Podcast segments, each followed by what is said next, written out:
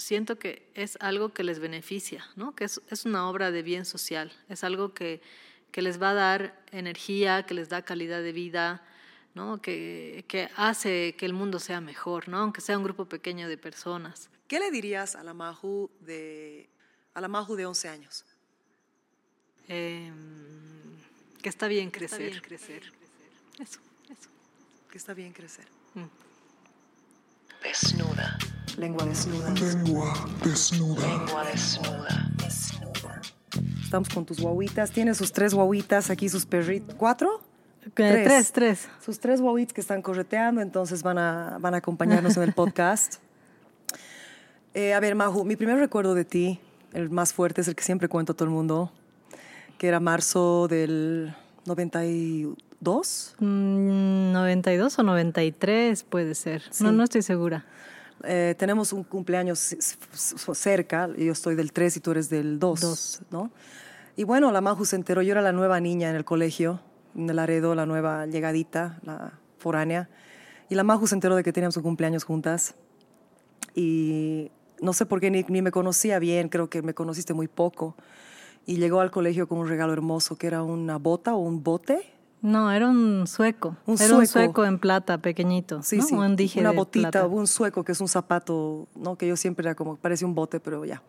Y era un dije de plata, y nunca me voy a olvidar, me pareció un gesto tan impresionante, porque ella con- me dio con mucho amor ese dije, yo era una niña nueva, y no tenía muchos amigos, y era medio, no sé, era un tiempo difícil para mí, y creo que lo intuiste. Sí, sí, sí, sí. Creo que siempre he tenido un radar para la gente que pasa más dificultades. Tengo como un imán también, ¿no? Siempre se me acercan seres que son un poco más extraños. Y sin ánimo de, de decir que eres una mala persona, por No. supuesto, solamente que, que hay gente que vibra de otra manera, ¿no? Y sí, suelo sentir esas cosas. Entonces también ahí de pequeñitas veía que, que, que estabas pasando por un proceso de cambio y que no era tan fácil llegar No. a este nuevo entorno para ti. No, y a mí me conmovió mucho, esto ha pasado ya hace más de 20 años, y nunca me olvido. 30. Tre- Ay, Claro, Te estoy delatando. 30. No, tienes razón, estamos hace 30 años y sabes, nunca me voy a olvidar, o sea, es una cosa que me marcó por el resto de mi vida, eh, tu gesto, porque sí era un tiempo muy horrible, difícil para mí, además, siendo la nueva en el Laredo, un poco me hacían bullying, ¿no? No, como que yo no caía muy bien, era medio además torpe yo al defenderme, entonces nunca me voy a olvidar. Y este sentido tuyo, esta intuición, ¿cuánto, cuánto guía tu trabajo en el teatro, lo que escribes? Mm, bueno, yo sí, creo que bastante. Eh, en realidad, más que mi trabajo en el teatro como, como artísticamente hablando, tiene que ver con lo pedagógico. A mí me gusta mucho enseñar, ¿no? Tengo la sé. suerte de enseñar teatro, que son las dos cosas que más me gustan. Bueno, el arte es lo que más me gusta y la educación, así conjuncionadas. Poder enseñar teatro es, yo creo que es una bendición. Y mm, bueno, yo doy clases de teatro desde el 2010, y- desde 2007. O sea que uh, es harto, ¿no? Son ya 16 años que doy Sí. clases de teatro. Nunca he parado. He trabajado con niños pequeños, muy guauitas, desde kinder, eh, primaria, 5 años, eh, 18 años y, hasta, y ahora trabajo también con personas de la tercera edad. Así que me conozco toda la gama de edades. Y mm, este, este tiempo de enseñar me ha dado muchas herramientas. Yo creo que ahí he aprendido también a distinguir eh, estas cosas especiales en las personas con las que trabajo. No siempre, ¿no? No siempre, porque también tengo un montón de cosas en mi cabeza, pero a veces tengo un feeling, ¿no? Una cosita que me dice, algo está pasando con esta persona, o, o por qué estás triste, o, o qué tienes, o digo, está bien, y le doy un abrazo, y ¡guau! Así, ¿no? ¿no? Y claro, yo querría también que me pase a mí a veces que me digan, ¿qué tienes? ¿No? Pero en general yo considero que soy una persona fuerte y que como que siempre estoy bien, o sea, tengo mis bajones, ¿no? Y he tenido mis depres también. Claro. Pero um, es como que tengo una constante más de estabilidad a pesar de mis problemas, porque todos tenemos problemas en la vida. Y, y bueno, eso como que me pone en contacto eh, con más sensibilidad, ¿no? Con, con el entorno de la otra persona. Yo creo que sí tengo una cierta habilidad para imaginarme cómo es estar en el En el pellejo otro. de otra persona. No siempre es igual, ¿no? O sea, puedo tener una gran afinidad, puedo intuir mucho y obviamente no siempre es lo mismo estar en ese cuerpo, en esa vida, en esa alma. Pero a veces pienso que he vivido muchas vidas y que entonces esas almas que han pasado por diferentes cuerpos, o esa alma por diferentes cuerpos, eh, pues tiene esas experiencias, ¿no? Que me permiten eh, acercarme a la gente de, otra manera. Y no quiere decir que me lleve bien con todo el planeta, ¿no? Hay gente con la que tampoco tienes tanta afinidad porque, bueno, es normal. Sería aburrido que todo sea tan fácil, ¿no? Sí. A ver, primero que nada, no, no haces solo teatro, escribes una belleza. ah, no sé si, eres, si te consideras poeta o escritora, o todos te consideramos escritora, los que te conocemos, eh, por las cosas que posteas, ¿no? Por cómo escribes. Como, es más, la Giovanna te invitó esa vez a leer una de las poesías tuyas. Eh, eres fotógrafa. A mí me encantan las fotos que sacas porque más de la técnica y de hacer una foto bella, o sea, de, de lo que es la técnica, es el sentimiento que emites. Yo me acuerdo que este, este mismo cactus hace un año tú le sacaste una foto, estaba en flor, como en marzo, no, Era así, en marzo, Febrero, sí. marzo, que es cuando usas, porque soy fanática de estos cactuses. Sé que en febrero, marzo sacan flor y semillas.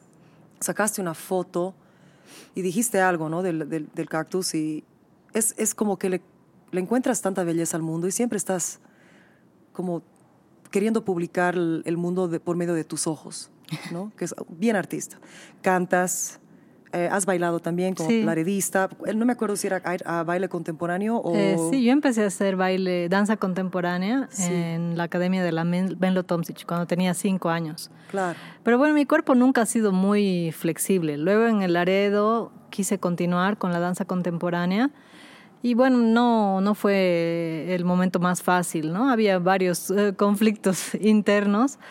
Eh, porque además yo tocaba violín, entonces no podía hacer danza, teatro, violín, orquesta. claro. Yo podía todo, mis horarios daban, ¿no? Pero querías, como que un poco me, me restringieron, me obligaron a elegir. Entonces ya no, no continué en la danza, en el Laredo. Eh, opté más por el teatro, que me parece que fue una muy buena elección. Luego, en la universidad, volví a bailar donde la Melo. Ah, sí, no sabía. sí. Sí, pero dejé de ir cuando me fracturé unos dedos aquí por otro acontecimiento, porque, porque muy mala con los deportes y estábamos jugando pelota quemada y me llegó la pelota y no agarré bien y mis dedos. En fin, y dejé de ir a la danza, ¿no? Por eso, pero también porque, no sé, creo que estaba como que cerrando un ciclo y mm, sí tenía mis conflictos con la danza, o sea, con todo el, el amor que le tenía, con toda la proyección que desde pequeña siempre había querido ser bailarina y pintora. Esas eran ¿no? mis, mis pasiones antes de entrar a Wow. Laredo. Y mm, bueno, en el Laredo ya la música me ha dado otra perspectiva. También después de terminar el colegio he dejado el violín. He estado un año más tocando violín y mm, tenía bastante talento para el violín, pero me llena mucho más cantar, ¿no? Y yo sé. eh, canto en, en un coro, quizás también me da ludicanto. sí. sí. me da más seguridad estar con el coro. Eh, a veces cuando me toca hacer algún solo también eh, mm, estoy como súper nerviosa, pero es bueno porque es todo un recorrido. Yo misma me doy cuenta de, de cómo he ido progresando con el canto después de estar en el colegio, ¿no? Tengo mucha, mucha más conciencia de mis avances después de terminar el Laredo que mientras estaba ahí, como que fluía, nomás pasaba las Claro. clases, sucedían las cosas. Y Además la pasábamos muy bien, o sea, yo tengo mi propia experiencia medio oscura en el Laredo y también muy llena de belleza, pero a mí lo que me encantaba es que nadie me tenía que rogar para estar ahí. O sea, y después ya miro atrás, ya ahora, ya yo una profesional de la música y todo, y digo, pucha, realmente esto me ha hecho tanto bien. Los solfeos, las sacaderas de mierda en el coro, porque yo odiaba el coro. odiaba, pero, me ha porque, ayudado mucho. Porque tenías vocación de solista tú todo el tiempo. Sí, ¿no? Claro, es, es difícil, ¿no? Si tienes ese, ese ímpetu del solitario, Sí, tienes que aprender a estar en equipo, mimetizarte, trabajar en equipo, y es bueno ese aprendizaje también. Sí, y por eso eso y en la universidad, los coros que yo, en los que me obligaron a participar. Además, creas alianzas, ¿no? O sea, eres más que solamente una solista, una cantante, eres parte de un equipo, ¿no? Pero a mí me costó mucho y me sigue costando. O sea, no tanto un equipo, digamos, de ópera. Ahora ya soy más consciente, ¿no? Porque haces ese trabajo interno y dices, O sea, al final del día, eh, lo de Laredo a mí me ayudó mucho en mi vida, armonizar, eh, para, o sea, todo, hasta para mi vida de solista, ¿no? Pero entonces, a ver, y... eh, ¿Por qué? O sea, por- a ver, ¿qué estudiaste en la U primero? Em, a ver, si todavía retrocedo un poquito en lo Sí, que estábamos. Sí, sí. O sea, en el, en el colegio tuve que dejar la danza y opté por el teatro. ¿no? En la- Entonces en el seguí- Laredo. Sí, Ujú. seguí en la orquesta tocando el violín, que igual tuve una crisis de violín porque yo era buena alumna, ¿no? En general. Siempre. Eras una súper corcha. Estaba, estaba- ni siquiera era corcha, pero bueno. Eras buena, es que eras buena y estudiosa. Eh, no sé si estudiosa, pero no sé. Nunca Creo que- tenías malas, nunca eres la chica mala en nada, o sea, No, ay, sí, me aplacé en armonía. Mi ¿Cuándo? único aplazo en la vida, cuando tenía 15 Ah, no, años, o sea, segundo medio. Sí, sí, me aplacé en armonía un, un trimestre. Ca- casi me da ataque surtido. Me ra- recontra rajé para, para el siguiente semestre, digo, trimestre, estar mejor, ¿no?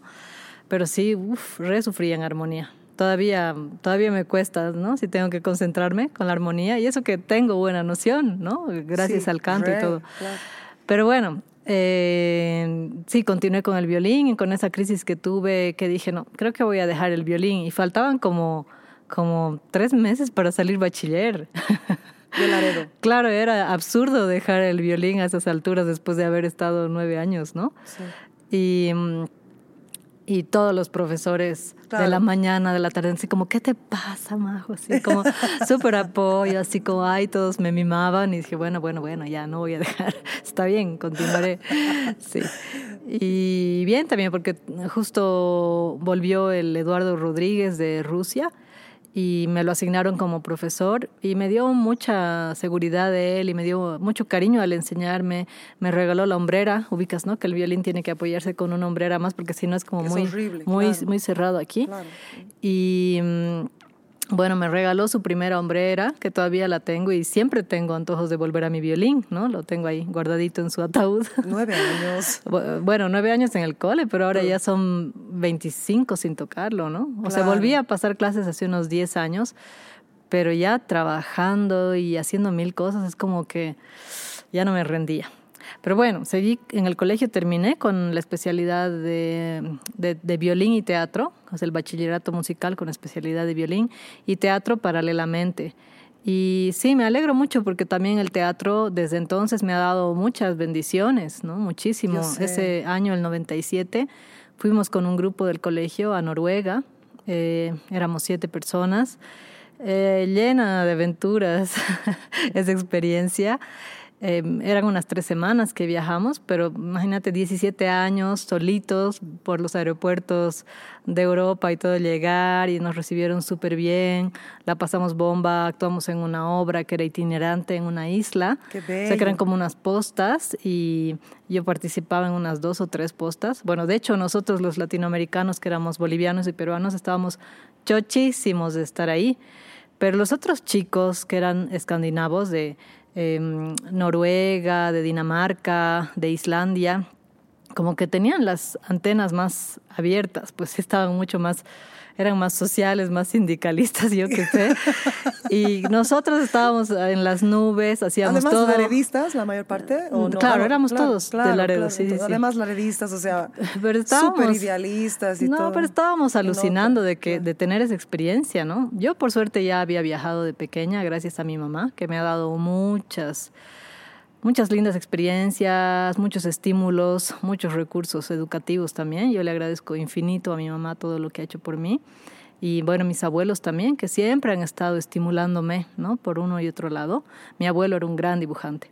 Bueno, pero entonces había tenido ya otras oportunidades y cuando viajamos solitos a Noruega, sin papás, mamás, profesores ni nada, y estábamos alucinando con nuestra experiencia, em, bueno, era, era, un- había un grupo de teatro allá que era de gente un poco mayor y que, que coordinaba todo esto, pero los chicos escandinavos como que se mm, rebelaron, como que nos están usando porque, porque están, eh, tienen aquí a los jóvenes en esta actividad, pero, pero ustedes hacen con la obra como quieren y nosotros queremos tener participación y nosotros así como... ¿Cuál es el problema? Así, porque estábamos alucinando, ¿no? Pero a partir de ese momento nos dieron como más posibilidades de, de intervenir en la obra. Fue muy Oh. interesante, muy interesante. Oh. Eh, así que estábamos en postas, el, el público iba caminando así por partes de la isla y Oh. nosotros corríamos por detrás de una posta a otra para hacer otro papel, ¿no? Entonces Qué yo en, en un momento era como una, una diosa eh, danesa que bailaba danza contemporánea con la Ivy. Estábamos en esa posta y luego corríamos a otra donde era como un ambiente más africano. Entonces me esperaban con un, con un eh, muñeco gigante, o sea, como que las caderas del muñeco se posaban en mis hombros. Claro. Entonces era así gigante y la falda iba hasta mis pies. ¿no? Entonces, y llegaba ahí y luego era toda esta cosa. Y después participábamos en otra posta. Eh, igual seguíamos con estos personajes de las, de las diosas, eh, porque la última posta era un enfrentamiento entre los dioses de la muerte y los dioses de Odín y los dioses escandinavos y Thor y todos estos seres eh, mitológicos de, de esa zona. Y, y en la, la parte de la muerte eligió, o sea, no sé de cómo llegó la Carolina Méndez a estar ahí de, de la diosa del- de la muerte, más o menos. Y, y estaban ahí los actores viejos eh, de, de- de los dioses. Ya. Y era una, una pelea así súper interesante porque además nos dejaron hablar en castellano, ¿no? Allá los, los escandinavos no nos entendían nada y nosotros no les entendíamos a ellos, ¿no? Nos comunicábamos en inglés en todos los preparativos y los talleres y el día y demás, pero en la obra era así nomás. No sé qué decían los escandinavos. Pero la Carolina, sí, lo que le salió del alma, ¿no? Vas a ver, hijo de puta. Sé qué, así. Y claro, yo tenía que estar del otro lado espantándome, pero daba una risa. Claro, daba una claro, risa. No, claro. y habían también duendes. La Bianca estaba de duende. La Bianca Con otros- Di March, de Marchi, sí. Con otros chicos más, así. Un maquillaje increíble, o sea, había una, una caseta de... todo, todo, ¿no? todo, Todo, todo. vestuario. Fue increíble esa experiencia, ¿no? O sea, que a mí me daba igual si me ponían de piedra, pues ya estaba allá, ¿no? ya había hecho todo, pero luego tuvimos un montón de, de participación, ¿no? Y, Fue- eso, y eso tú crees que fue un catalista para, para, Mm. para vos, po- o sea, para lo que haces hoy? Porque lo que haces vos hoy con el teatro es bien, es fuera del cajón revolucionario, se puede decir, por lo menos lo que yo vi con lo que hiciste ese, ese trabajo, siempre estás pensando en cosas diferentes. ¿Tú crees que alguna forma eso te cambió, esa experiencia? Mm, yo no creo que esa en particular. Ya. No, yo creo que, que todo el proceso. Yo creo en general que las cosas importantes en la vida son parte de un proceso. ¿no? Igual hay momentos que, que suceden sin imaginarlo, ¿no? Pero los logros, los aprendizajes tienen que ver con un proceso, ¿no? Entonces, eso por supuesto ha sido parte de mi historia, ¿no? Eso por supuesto que sí, pero después también eh, no me imaginaba que iba a seguir mucho por el teatro, ¿no? Quería ser artista, pero tampoco tenía idea de que podía irme fuera de Bolivia para estudiar artes, ¿no? O sea, no estaba en mi, eh, en mi imaginario para nada, además por cuestiones económicas, no, nunca se me hubiera ocurrido decirle a mi mamá, Me mándame Chile afuera, ¿no? claro. No, ni sabía que había mm, el mundo, el resto del mundo en Chile ni nada, ¿no? Ni en ningún lado, no lo imaginaba. Entonces entré, mm, bueno, primero pensé que quería ser economista, fui como un mes a un preparatorio y cuando entré al propedéutico dije, eh, no, estoy en pedo, esto, esto no, no, no es para mí. Así que al día siguiente fui y me inscribí a la católica porque ahí sí había comunicación, en San Simón todavía no había.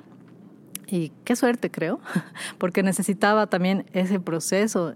Entrar a, a San Simón era un cambio bien drástico, ¿no? Después de estar en un entorno tan pequeño como el Laredo, que mm, obviamente muchos compañeros muy valientes, ¿no? De, de seguir nomás, creo que no había opción. Pero luego estar en la católica estudiando comunicación, em, claro, me ha servido mucho, ¿no? O sea, no ha sido tan, tan brusco el cambio. O sea, estudiaste comunicación en realidad entonces. O sea, Sí. te deci- decidiste no por el, porque nada que ver con la economía, Sí. está San Simón, nada Sí, que sí, ver.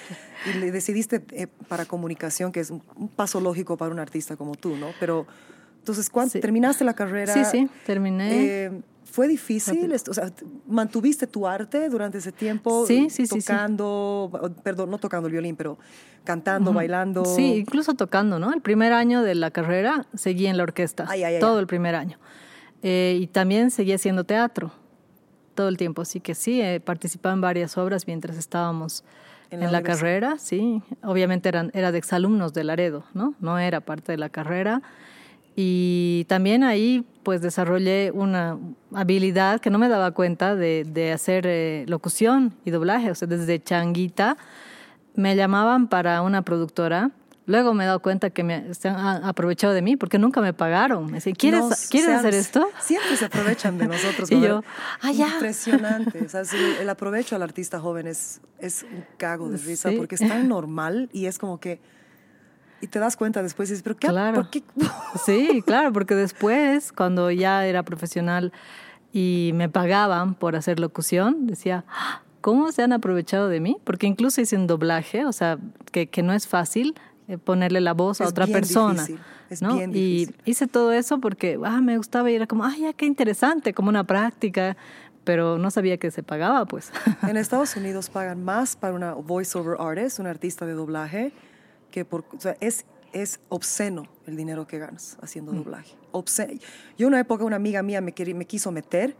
Y no, pues yo estaba haciendo mis cosas, o sea, pasándola duro económicamente, pero dije, no, puta, porque es toda una industria, tienes que hacer un nuevo paquete de presentación, de fotos, de que la foto no importa, ¿no? Pero quieren ver tu presentación, quieren ver tus ej- ejemplos, tienes que pagarle a alguien para que te haga un EPK de doblaje, no, y tienes que tomar clases. Y dije, no, o sea, es buena plata, pero estoy mucho ya en esto, es demasiado, o sea, es invertir en, en otra carrera, digamos, ¿no? Pero se gana, o sea, es obsceno. Yo no sé cómo será la industria en Bolivia, pero de seguro paga muy bien. O sea, Ah, Bueno, muy bien, no sé, pero me, he tenido muy buenas experiencias, ¿no? Claro. Y con, con productos súper cortos claro. Y que no me tomaban mucho tiempo porque además tengo muy buena lectura, ¿no? A primera vista y todo, entonces no tengo que repetir 100 veces, ¿no? Porque ya entiendo. A veces igual los textos están mal escritos, más bien ahí hay que hacerle alguna correccioncita, ¿no? Pero en general buena experiencia con eso, ¿no? Claro. Hace tiempo que no hago. La pandemia nos ha perjudicado un montón porque estaba en eso, justo estaba en unas producciones y de ahí como que todo se ha transformado, ha dado un giro y, en fin. Pero bueno, estábamos en eso de, de que eso también aprendí en la carrera. Sí, de, de la católica. Sí. Y a ver, es- esto del teatro me, me intriga mucho, porque entonces, ¿cuándo fue que diste esta vuelta de, de dedicarte full a eso? Porque, Ah, o sea, yo creo que fue como una casualidad también. Bueno, a mí me gustaba estar haciendo teatro todo el tiempo, pero lo sentía como algo un poco más paralelo. Y eh, el año 2007, bueno, yo acababa de, de- de dejar un trabajo, estaba así sin nada, ¿no? de comunicación. Sí, trabajaba más o menos en comunicación, no era un trabajo muy definido Ya. pero bueno, antes también había trabajado como docente de, de redacción y gramática, que me gusta mucho, ¿no? ¿Dónde?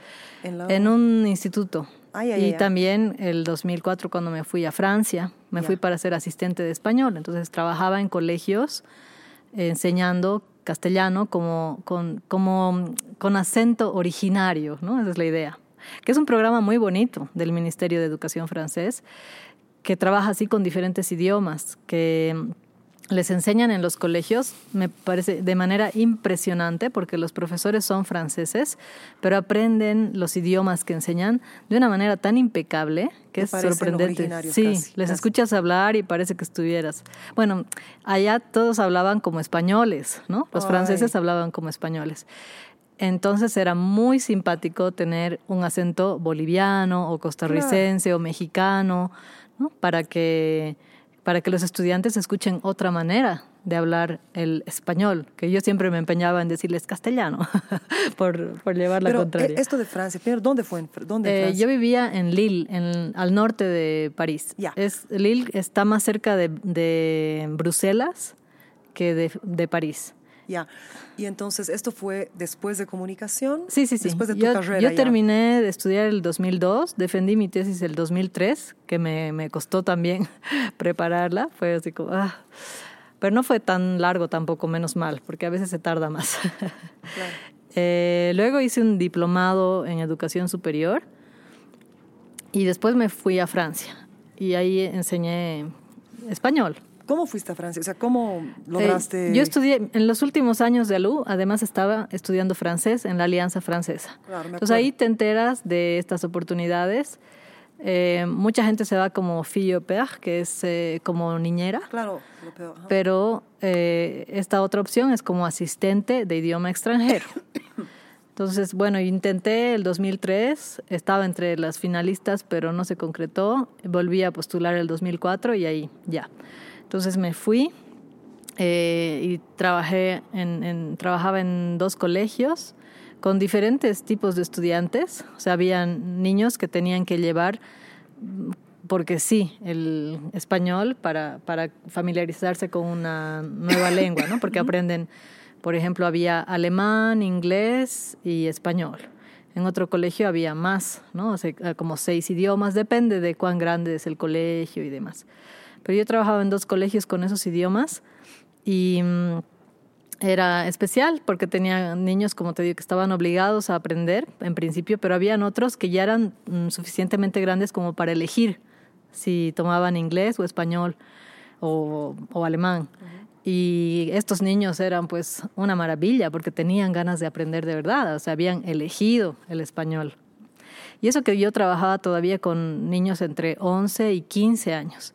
Los que trabajaban con chicos más grandes, metafísica popular, de 15 años para arriba en colegio, mucho mejor, porque ya estaban más preparados y con las antenas más abiertas, ¿no? A otro idioma. Y los que trabajaban con eh, jóvenes que se formaban para ser profesores de español, Uf, eso sí que la pasaban Claro, bomba. increíble. O sea, yo he tenido todavía dificultades. Pero igual agradezco porque siempre creo que hay un aprendizaje, ¿no? De todo. ¿Y cuánto tiempo estuviste enseñando ya? O sea, Eh, ocho meses solo. ya. ¿Y, y pudiste hacer algo de teatro? ¿Te Allá no, allá no. No, allá eh, viajé un montón. ¿no? Claro. Viajé un montón. Al principio me deprimí terrible. Mi abuelito me decía, pero volvete. Y yo decía, no, es que no, no, porque me voy a sentir frustrada si me vuelvo sin... ¿Por qué te deprimiste? ¿El frío, la gente, la cultura? Sí, sí, todo eso, sí. Porque además yo iba así como, llegué así como, miren, estoy aquí, he llegado, he llegado. ¿No? A nadie le importa. Todos No. pensamos que es así.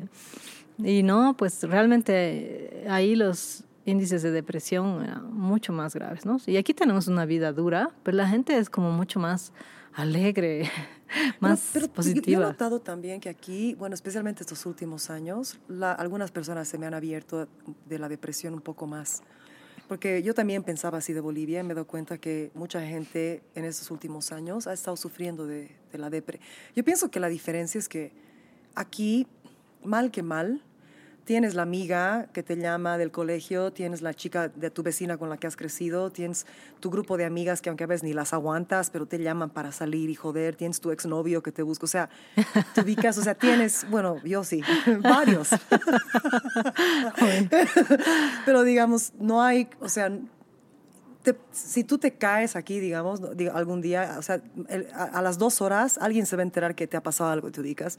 Allá, por lo menos en Estados Unidos, yo me doy cuenta y no importaba el éxito y cuánta plata tienes ni nada. Yo me acuerdo que a veces pensaba, pucha, si yo, si algo me pasa, o sea, so- solamente hay una persona que se podría enterar. Y si esa persona no está, cago. O sea, ¿quién me va a ayudar? O sea, y eso que yo soy una persona conocida, tenía amigos, pero no es una amistad familiar. Por ejemplo, cuando tú me ves a mí, tú no me ves como una cantante profesional, me ves como la teca que siempre reconociste desde Guagua y que en algún momento se volvió cantante y pasa mis shows, ¿no ve? O sea, no es como que no hay esa lejanía. Mm. O sea, no somos amigas íntimas, pero somos de alguna forma como familia, o sea, Sí. en ese aspecto, ¿no? Sí, pero yo creo que también tiene que ver con el momento en que te conoces con alguien, ¿no? Me imagino que en Francia o en cualquier país, si tienes amigos desde la escuela, también tienes lazos un poco más firmes. En cambio, si llegas ya mayor, no tienes la misma facilidad de generar esa afinidad con toda la gente, ¿no? A mí también me costó eh, encontrar amigos franceses, eh, buenos amigos, un tiempo, ¿no? O sea, como que había que pasar ciertas Sí. pruebas y barreras y demás. En cambio, mis amigos latinos o españoles, al tiro éramos Claro, familia, ¿no? claro. Y yo andaba un poco preocupada porque decía, así no voy a aprender francés. O sea, ya, Claro. ya llegué sabiendo, pero había que practicar más. Claro, es otra cosa. Y hablábamos castellano, pues, todo, el tiempo.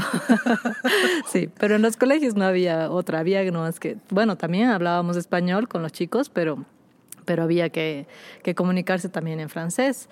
Es todo un aprendizaje vivir en otro lugar, la cultura, moverse, el metro, etcétera, ¿no? Y, eso que yo ya conocía Europa, ¿no? Ya había ido tres, cuatro veces con tu, antes. con tu mamá o... Sí, o con los chicos a Noruega. Es otra cosa, ¿no? Cuando tienes, especialmente cuando estás sola. Eh, sí. Mira, qué interesante. Yo no sabía que el 2007 te había sido. Yo el 2008 me fui a Nueva York. No, el 2004 me fui. Ah, perdón, pensé que el, dos, el 2007 era lo de... Eh, empecé a dar clases de teatro el 2007, Ay, ay, ay. sí. Entonces, no, no, no, no se compara, porque yo el 2003, de 2003 al 2004 viví en Bolivia. Mm, Entonces, de seguro nos, nos cruzamos justo antes de que te vayas. sí. Pero la soledad, o sea, un poco hacerlo sola. Bueno, yo, yo llegué a Nueva York porque ya hace años vivía en otro lugar, como, como sabes, Los Ángeles. Y cuando yo llegué a Nueva York, yo me acuerdo que no había nadie más que una amiga que estaba en Brooklyn, lejos, con mis cuatro maletas. O sea, a las 10 de la noche iba a ir a un cuartito en no sé dónde. Y no había un solo amigo o una amiga que, que me recoja. Entonces ahí era frío. O sea, era abril, o sea que no era helado. Estábamos entrando a la primavera, pero para mí era frío después de vivir en Los Ángeles. Y claro, yo me, acuerdo que la primera semana, dos semanas, yo dije, ¿qué he hecho? Yo soñaba con ir a Nueva York, ¿sabes? Mm. Yo, ¿qué he hecho? ¿Qué he hecho? Pero como tú tenías esa, esa visión de decir, he, he venido por algo, por mucho tiempo he querido estar. Es, es, o sea, no es fácil ahorrar plata para irte a otro lugar, ¿no ve? Y lo hice y me empeñé y ahora, ¿qué voy a hacer? Me voy a, me voy, voy a poner a llorar y me voy a regresar, o sea, ni cagando, ¿no ve?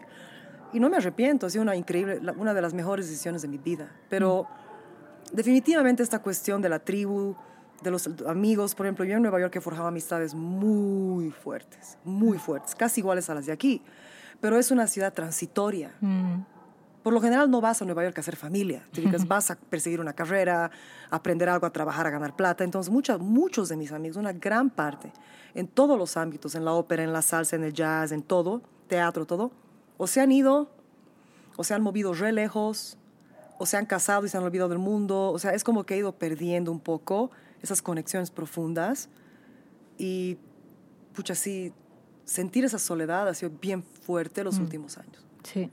Entonces, no sé, o sea, claro, quizás para, para ti más bien no ha sido así porque has estado ocho meses y ya no te sentías sola, más bien recién estabas Sí, comenzando a tener tus amistades, sí. ¿no? Eso también era duro porque ya me tenía que ir, ¿no? Y no La quería- visa, la visa no, no duraba tanto. Entonces, cuando ya había empezado a tener un ritmo en la ciudad, iba a mis clases de danza allá, iba a un coro. Y bueno, tenía así mis dinámicas, eh, ya me sabía cómo ir a la ópera, al ballet, hacía todo. Yo iba solita, porque Claro. mis otros amigos latinos no eran tanto de esa onda, pero yo iba, ya, ya me había conseguido otra gente, ¿no? Para ir a ver de todo, y conciertazos y de todo, ¿no? Pero bueno, yo quería volver para estar con mis abuelos, ¿no? Pero sí quería agregar algo en esto de la soledad y la dificultad de estar en otro lugar, que mm, claro, para mí era un poco esta, esta, esta cara de zapato que tenía la gente, ¿no? Que yo había llegado como Cara así, y la gente así como, sí, ¿no? ¡Qué Y- bueno! y- ¡Qué bueno! y como éramos latinos, también había, había, bueno, se notaba que éramos extranjeros. Entonces había, teníamos agresiones, ¿no? Hemos vivido, yo también le he pasado mal en, en, en las arterias del metro, o sea, me han atacado. ¿Qué cosa? A ver, contame. Sí. Bueno, Es, es un texto que voy a publicar en algún momento. Te han ata- ok. Pero sí, me han atacado Pero- unas, unas chicas jovencitas. Sí, o sea, me han puesto contra la pared y había un montón de gente, ¿no? Que pasaba y, y no hacían nada. Pero yo estaba, justo era un día que estaba súper feliz. Ya había pasado un mes o 40 días de que estaba allá. Y dije, así como muy feliz por esperando el, el tranvía, porque bueno, en, en esa ciudad hay una parte que se desvía hacia el metro y otra el tranvía, y el tranvía era mi medio más frecuente de transporte porque era cerca ¿no? del lugar donde yo vivía, entonces iba sobre la tierra, por suerte, porque ir en el metro a oscuridad es bastante feo, ¿no? Pero bueno, y me atacaron estas chicas, me quedé como en shock y además nadie hacía nada ¿Te, para te, robaron? No, no. ¿Era no. por joderte la sí, vida? Sí, sí, era porque, Porque porque, era yo, sí, porque era yo, no. Pero, pero eh, ahí la mayoría de la gente no me veía como latina, pensaban que era árabe. Claro. Y eso que hay muchos árabes que Eso viven te iba allá. a decir, es que, que se- tu semblanza es más, para esa parte Mm, del mundo sí. es más como de Y hay árabe. muchos árabes, ¿no? Pero también ahí he aprendido como... Yo al principio llegué a vivir con una chica francesa que tenía raíces italianas y que le gustaba mucho Latinoamérica y me decía, me contaba eh, que era una zona minera y que a, las colonias francesas les habían dicho, vengan, vengan aquí, esta es su casa, van a trabajar. Entonces los han llevado a trabajar en las minas, ahí o en qué sé yo. Y de todos modos no les han dado todas las facilidades que se les ofrecía. Y ya son varias generaciones que ya han nacido en Francia, ¿no? Ya son nietos, ¿no? Nunca han, han conocido su tierra originaria, digamos. Pero mm, es como que la gente le dice, váyanse, ¿no? Váyanse de aquí, extranjeros. Y tienen mala fama también, ¿no? Los árabes por ahí. Ya, bueno, ya han pasado casi 20 años, capaz la cosa ha cambiado un poco, pero, pero en ese momento sí se notaba, ¿no? Y de hecho el barrio árabe era bastante más peligroso. Íbamos ahí a hacer el mercado porque era a granel, era fresco y era más barato, pero nos han robado ahí, sí, nos, nos han pasado aventuras fregadas en esa zona. A mí me han metido mano en Turquía, pero en la forma más obscena, así, y, me dijeron que en el, en el, mercado egipcio, es el, el, Egyptian Bazaar, ¿no? El bazar egipcio en Turquía, en Istambul, que es hermoso, maravilloso, que hay que ver, pero que hay que tener cuidado. Yo no creí que era tan terrible. Vieja, o sea, una situación tan extraña y con otra chica, o sea, a, a, a tal punto de que no nos dimos cuenta hasta que estaba pasando y ella al frente y los dos tipos en una tienda, o sea, y tú estás como que, ¿qué ha pasado? ¿Te ubicas? O sea, no sé, es, es, es muy interesante esta dinámica de los inmigrantes en Europa, o sea, en, mm. en lo que es Europa, Italia, Francia, mucho los mm. africanos, ¿no? En París. Sí, en todo lado. Es interesante. Y bueno, también depende con quién estás, ¿no? Porque si yo andaba con mi amiga española que hablaba los gritos, se daban cuenta de que yo no era árabe, ¿no? Pensaban claro. que era española. Claro. y, y, muchos árabes me hablaban en la calle, claro, eh, en, en, árabe, y yo mmm, no entiendo. ¿Cómo no entiendes? Pero eres árabe. No, me confundían con Argelina. Y, pero parecería que eres, no, no soy. ¿Y de dónde eres? Y les decía, ah, no, me decía, entonces eres española. no. no eh, mexicana, no, colombiana, así era más o menos el y orden. Bolivia nunca. Claro, Bolivia no existe, pero yo también un poco por, por molestar y por dar la contraria, porque además siempre me ha eh, generado un poco de escaldadura esto de América, ¿no? Y yo les decía, soy americana. Y me decían, Amer pero americana, ¿no? No parece. Sur, del sur. Yo, claro, porque le digo, América es grande, no es solamente América Estados Unidos, norte. ¿no? Pero es que en francés, Estados Unidos se dice América. América, en, para, sí. en Estados Unidos también. Sí, entonces deberían pues inventarse una palabra, no es tan difícil, ¿no? Para, en, en, Estados Unidos y en otros idiomas, en otros Eso países. Eso nos toca a los latinos, ¿no? O sea, sí. porque por, alguien me dice, ¿tú eres de, de, de dónde? De, digo, soy de América del Sur.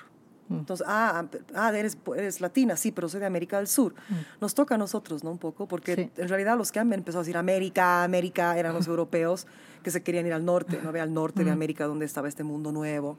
Entonces, América, I want to be in America, ¿no? Sí, claro. Es chistoso, mira ahora que me pongo a pensar esa canción de West Side Story, I want to be in America.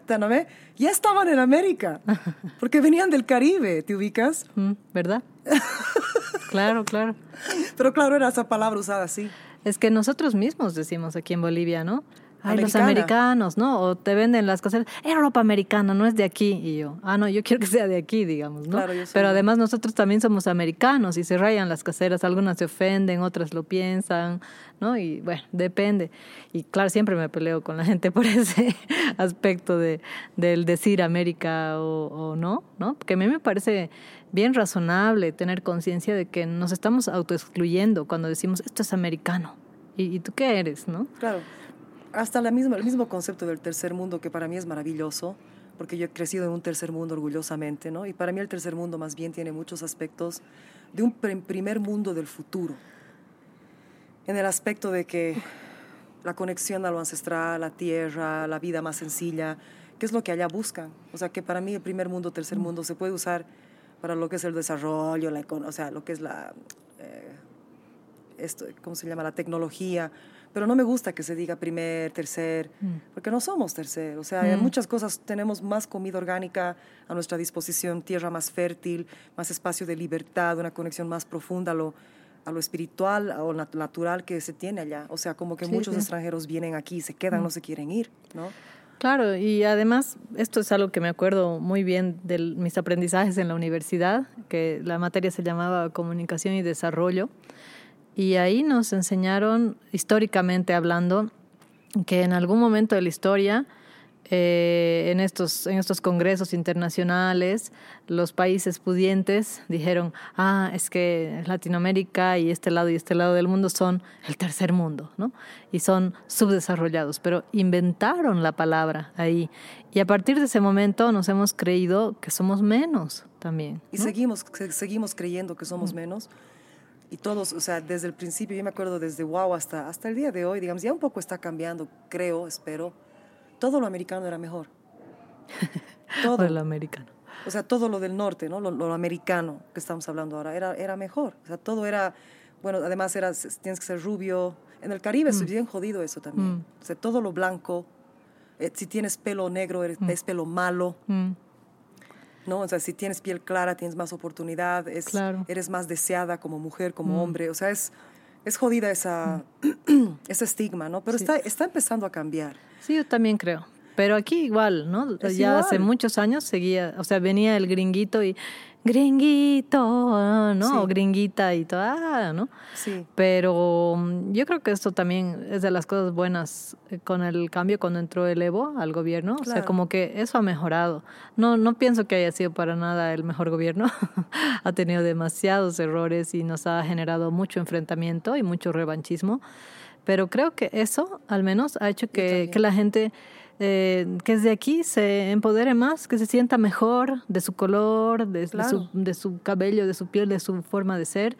Y mm, sí, eso me parece bien, pero que todavía hay mucho que, mucho que, que mejorar, que sí, que no sé, que ajustar, porque tampoco se cambia todo con una ley nomás, ¿no? Es, es una cuestión de práctica y de de buenos hábitos y de generar también respeto por el otro, ¿no? No, una ley no, no consigue eso por existir, ¿no? Y en cualquier aspecto, ¿no? También, o sea, la ley 348 que salva a la mujer, la ley, la ley. Mientras la ley está en papel y no pasa nada en acción, no, pues no, no, no conseguimos mejorar. Pero de que se, se hace intentos y que hay gente que le da, ¿no? A todo para mejorar, sí me parece gente valiosa. Yo trato de hacer mis cambios un poco más en pequeñito, ¿no? En mis clases, en mis clases, con mi gente. Eso no es tan pequeño, a mí me impresionó mucho.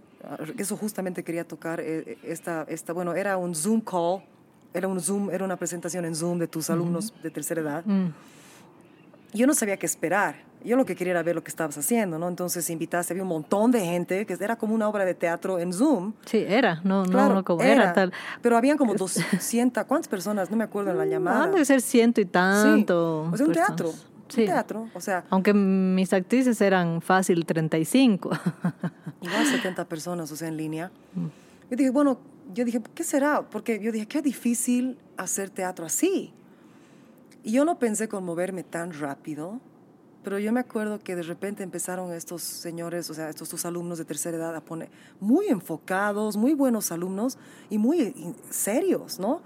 con las bolsas de plástico y sus poesías, y, eso que con la dificultad de la conexión, ¿no? Porque a veces se cortaba un poquito. A los, a los 10 minutos ya estaba yo como llorando, porque era tan impresionante verlos liberarse de esa forma. Y yo nunca había visto algo así, ni, ni en Estados Unidos. O sea, claro, en el teatro ves muchas cosas, pero era diferente, ¿sabes? Además, había una ternura, una entrega. A mí me conmovió mucho y realmente me, me, quedé muy impresionada. Y creo que fue la primera vez que tuve un contacto verdadero con lo que haces en el teatro. Porque te he visto actuar antes, ¿no? Quizás alguna cosa u otra, en algún viaje que he regresado. Además, nunca siempre he estado, o sea, no he estado aquí siempre, ¿no ve? En el Laredo te voy a hacer cosas, siempre en el, en el, Facebook, en los medios estoy viendo lo, que haces, digamos, pero nunca es como eso, que ya mm. ves la obra de dirección, manejando, ¿cuántos actores? Ah, eran 30, 30 actores y actrices. Sí, más o menos. O sea, la era, era muy, ha sido muy emotivo y también me ha hecho dar cuenta de lo difícil que debió ser para vos prepararlos. Mm. ¿Cómo, ¿Cómo surgió eso? O sea, ¿cómo surgió estas cosas de la, de la mm. tercera edad? ¿Cómo surgió la idea? Lo de las bolsas prácticas me ha rayado. No sé por qué. No sé si era porque eran sus... ¿cómo, ¿cómo las usaban? No sé por qué me causó una impresión. Eso es lo que te ha quedado más. No, no, Eh, me han des- quedado sus actitudes, sus formas de, de- de expresarse, pero era como que ver, una, es que ver una persona mayor jugar con una bolsa de plástico, como si fuera un niño, y lo, haciéndolo como una, una obra de arte, es muy impresionante. Es como darle a una persona mayor, no sé, un juguete pues, de guagua, te ubicas, y lo, y, lo, y lo est- están actuando como si fueran una guagua, digamos. Entonces, no se logra esa- ese tipo de libertad mental en esta cultura tan fácil. O sea, yo para que mi abuela juegue conmigo a veces se enojaba si le echaba agua o le fregaba, ¿no ves? Se enojaba conmigo. O sea, para que ella se pueda liberar de esa forma, porque yo crecí con mi abuela una gran parte, y era bien seria en ese aspecto, ella no era una guagua. Y ni- ninguna obra de teatro la iba a cambiar, a, a ponerse una bolsa de plástico, ¿te ubicas? Me impresionó por eso. Bueno, aquí te volvería a decir, no te volvería, te vuelvo a hablar del proceso, ¿no?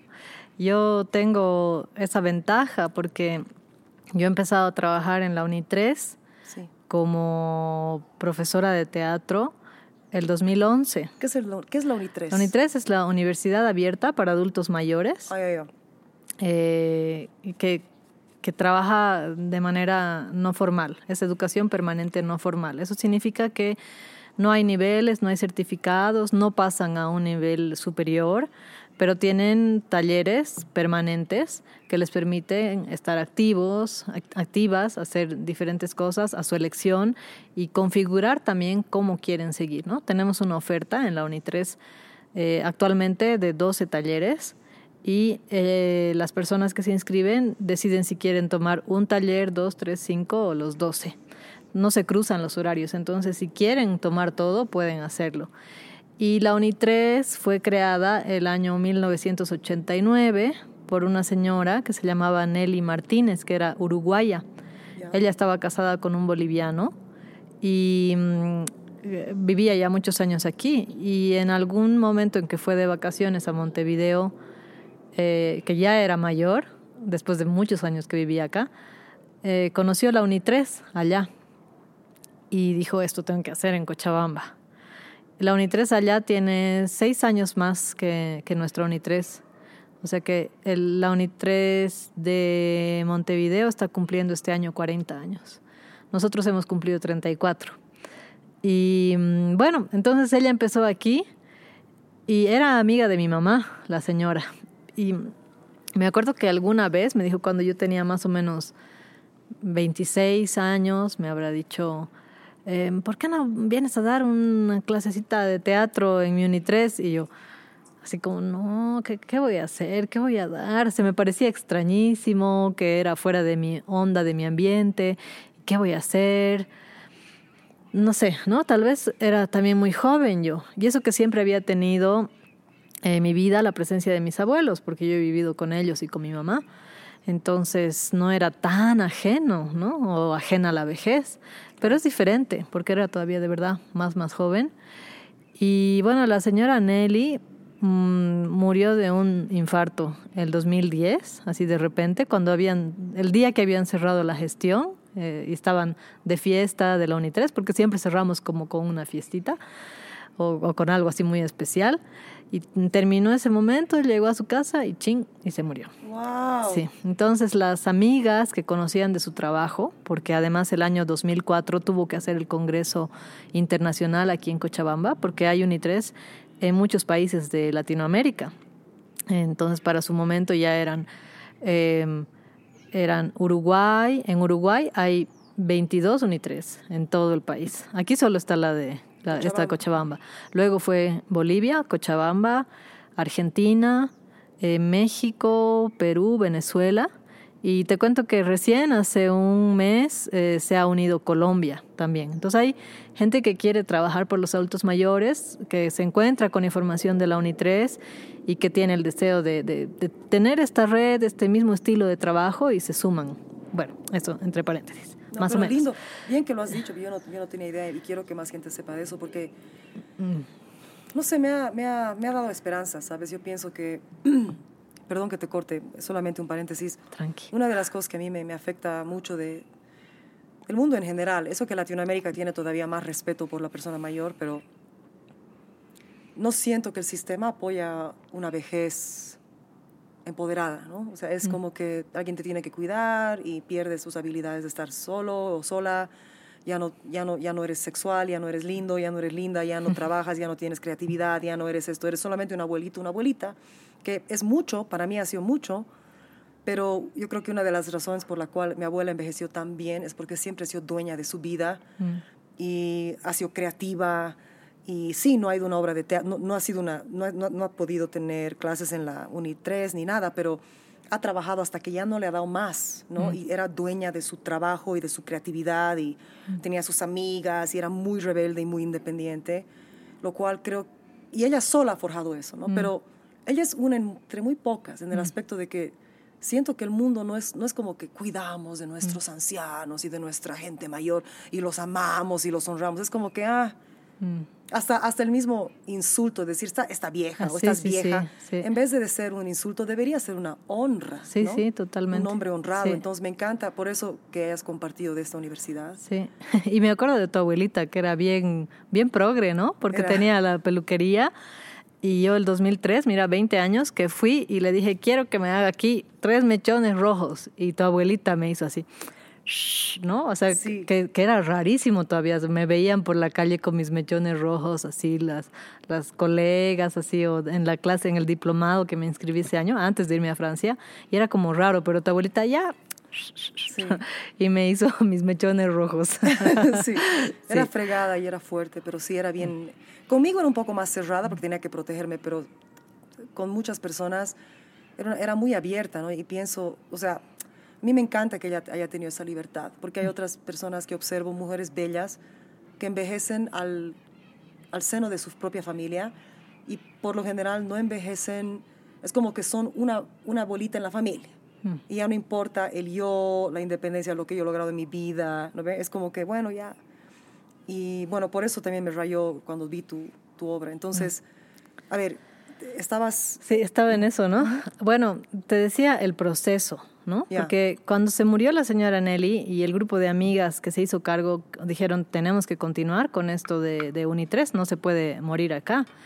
Entonces me hablaron nuevamente para, para que diera las clases de teatro y yo sentí que le debía eso a la memoria de Nelly, ¿no? Y ella estaba más grande y lo bueno es que ya entonces llevaba cuatro años trabajando en la Normal Católica como profesora de teatro. Ya trabajaba durante tres semestres, daba el taller de teatro, uno, dos y tres.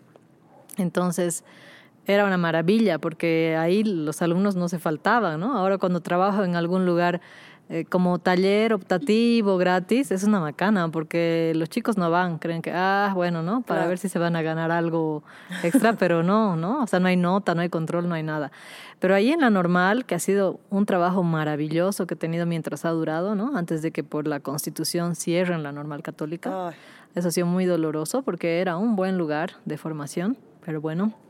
Eh, bueno, ya llevaba cuatro años trabajando ahí y ya me sentía más preparada, como que con más herramientas. Y dije, bueno, vamos, le, damos con las personas de la tercera edad, pero temblaba la primera clase, decía, ¿qué voy a hacer? ¿Cómo voy a hacer? Y bueno, fui adaptando mis actividades y fue una buena experiencia. En el 2011 tenía como 14 o 15 alumnas en el taller de teatro de la tercera edad en, la Uni 3. Al siguiente año tenía 30, luego tenía 40, 45. Oh sí, y en la pandemia tenía 60. O sea, el, el 2020 cuando empezamos tenía 60.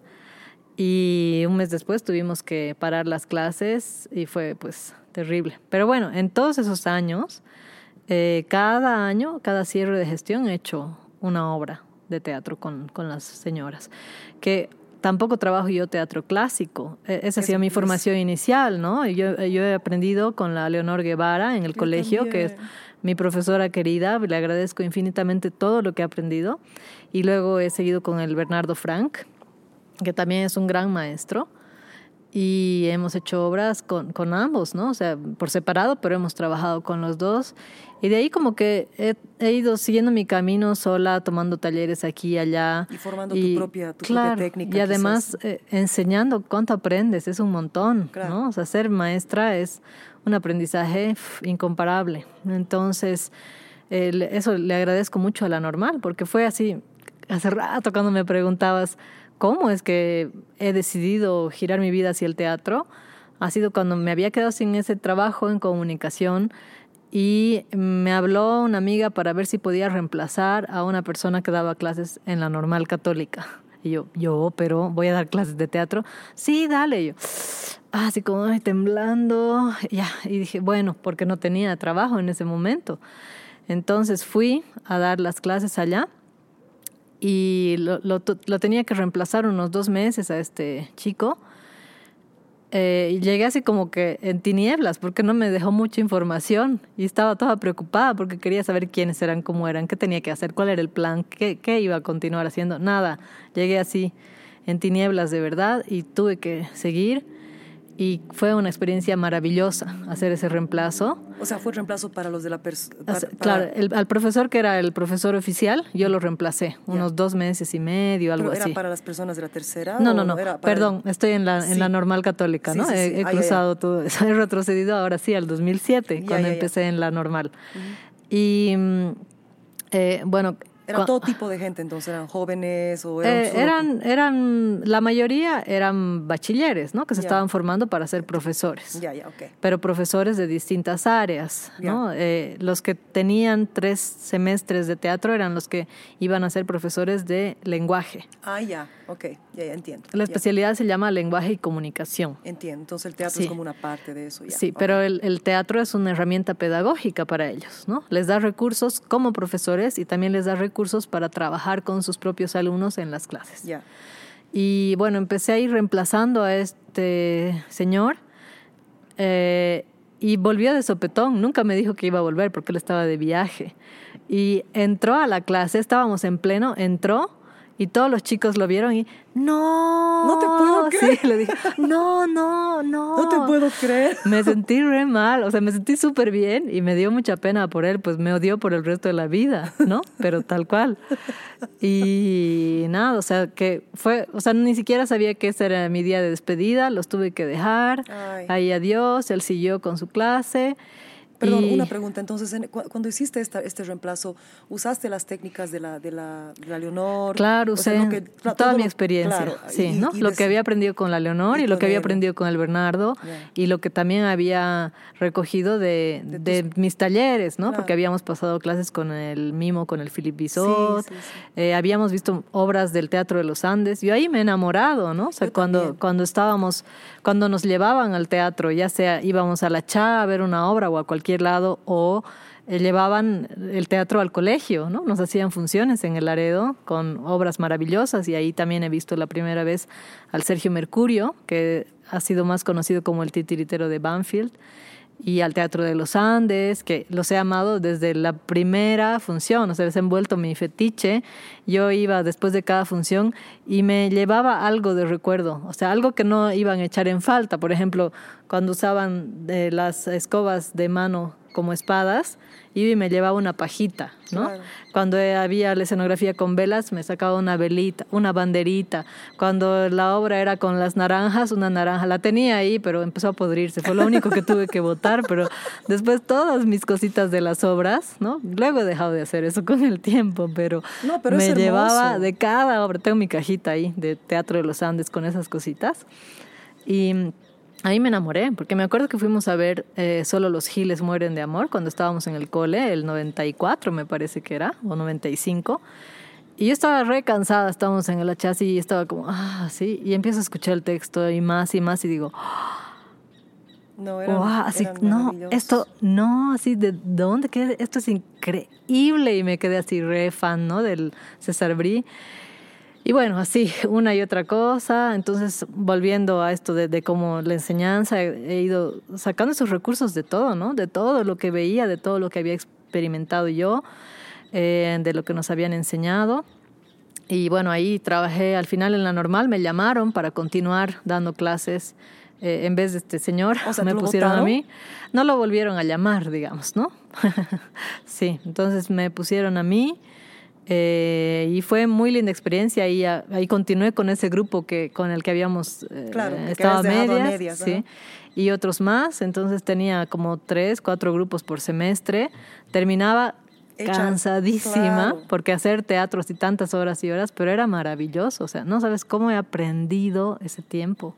He trabajado siete años ahí, Sí, dando pero, clases. pero qué bello, qué bello Sí. vivir eso. Sí, me ha encantado. Extraño harto ese Y trabajo. nunca más regresaste a comunicación, entonces, o sea, no, pero, pero yo creo que todo es comunicación. O sea, todo lo que yo he aprendido en comunicación me sirve un montón, porque también yo pensaba que me iba a dedicar a lo audiovisual cuando estaba en comunicación y le he echado más por el lado del desarrollo, al final, ¿no? La educación, porque estoy conjuncionando estas cosas y todo lo que he aprendido en comunicación realmente yo lo he aplicado.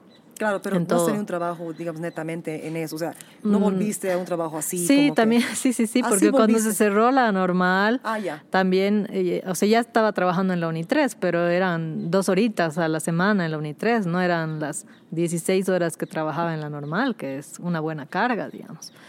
Entonces, eh, bueno, o sea, ahí he estado, ese tiempo ha sido muy, muy rico, ¿no? Entre que estaba en la normal y en la UNI3 a la vez.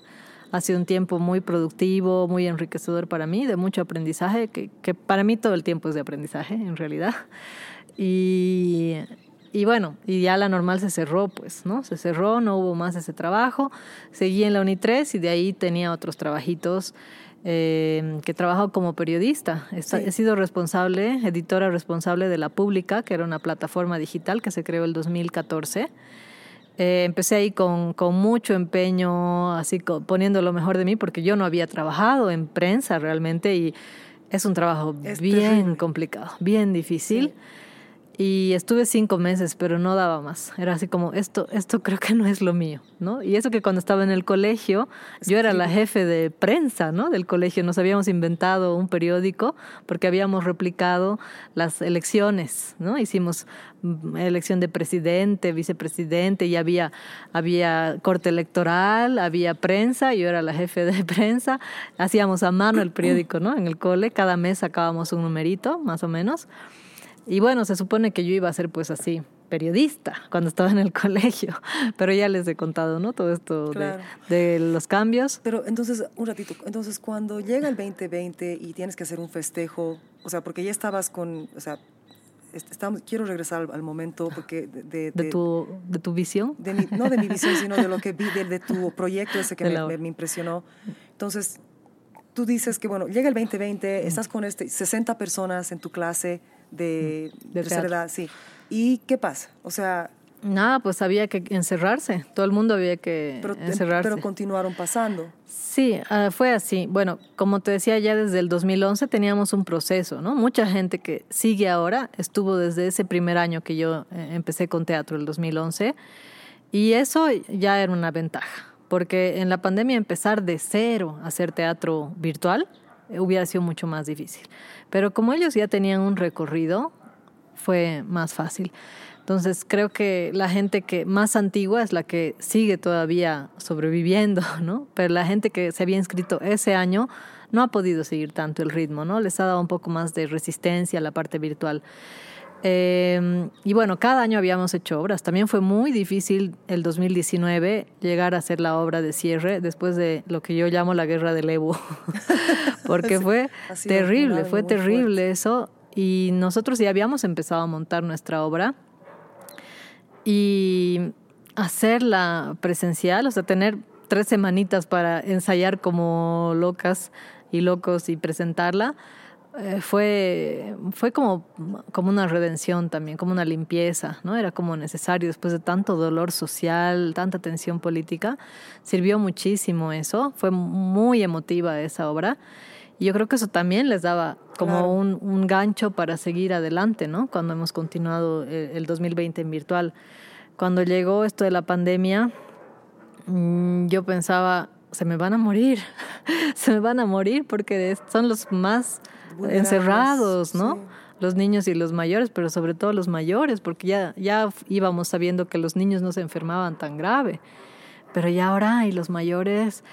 Y bueno, yo dije, bueno, serán unas semanas. Eh, es el, en marzo, ¿no? Cortamos las clases más o menos el 10, 12 de marzo, como que ya no había más. En abril dije, "Mm, creo que esto va a estar un poco más duradero.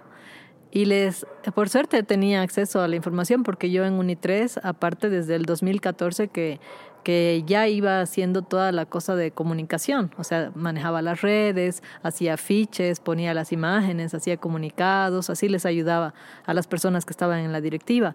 Entonces tenía muy buena relación y podía tener acceso a los teléfonos de las personas inscritas. Entonces a las que estaban en mi clase, porque no todos los inscritos de Unitres estaban en, teatro o en expresión corporal, en expresión ahí sí que también me realizo con la danza contemporánea, hacemos eso. Eh, pero empecé con teatro, ¿no? La expresión corporal se sumó después. Y mm, eh, bueno, entonces les llamé por teléfono y les dije, ¿tienen número de WhatsApp? ¿Se anima a que les pongan un grupo? Yo les voy a compartir ahí información artística para que por lo menos tengan eso a mano. Y ya me dijeron, o sea, como que de esas 60 personas que yo tenía al principio, encontré como a 40 con esas 40 hice un grupo de WhatsApp y cada día les mandaba algo de teatro, de maquillaje, de, de danza, de pintura, de museos, de lo que sea. Pero cada día y les ponía así historias y reseñas y también me servía a mí, ¿no? Para estar en, eso. Em, y ya cuando llegó junio dije, esto creo que va a ser muy largo. Entonces les propuse hacer una clase de Zoom, que yo también recién había empezado a aprender el tal Zoom este, ¿no? Eh, y de esas 40 personas que estaban en el chat de WhatsApp, se metieron a la clase unas 12, digo, unas 18, 18 al Zoom. Y de las 18 que asistían más o menos a las clases de teatro y haciendo lo que se podía, ¿no? O sea, aprendiendo a encuadrarme en la pantalla, hacer cosas para que me vieran, para que pudieran seguir. Eh, terminamos haciendo una obra a 10 personas de esas 18. Está súper linda la obra, la tengo ahí en mi canal de YouTube que tengo cuatro cosas locas que debería actualizar. Pero ahí está la obra. Y ya al año siguiente, que era el 2021, ya la directora de esa época me había pedido un año antes que yo me hiciera cargo de la dirección.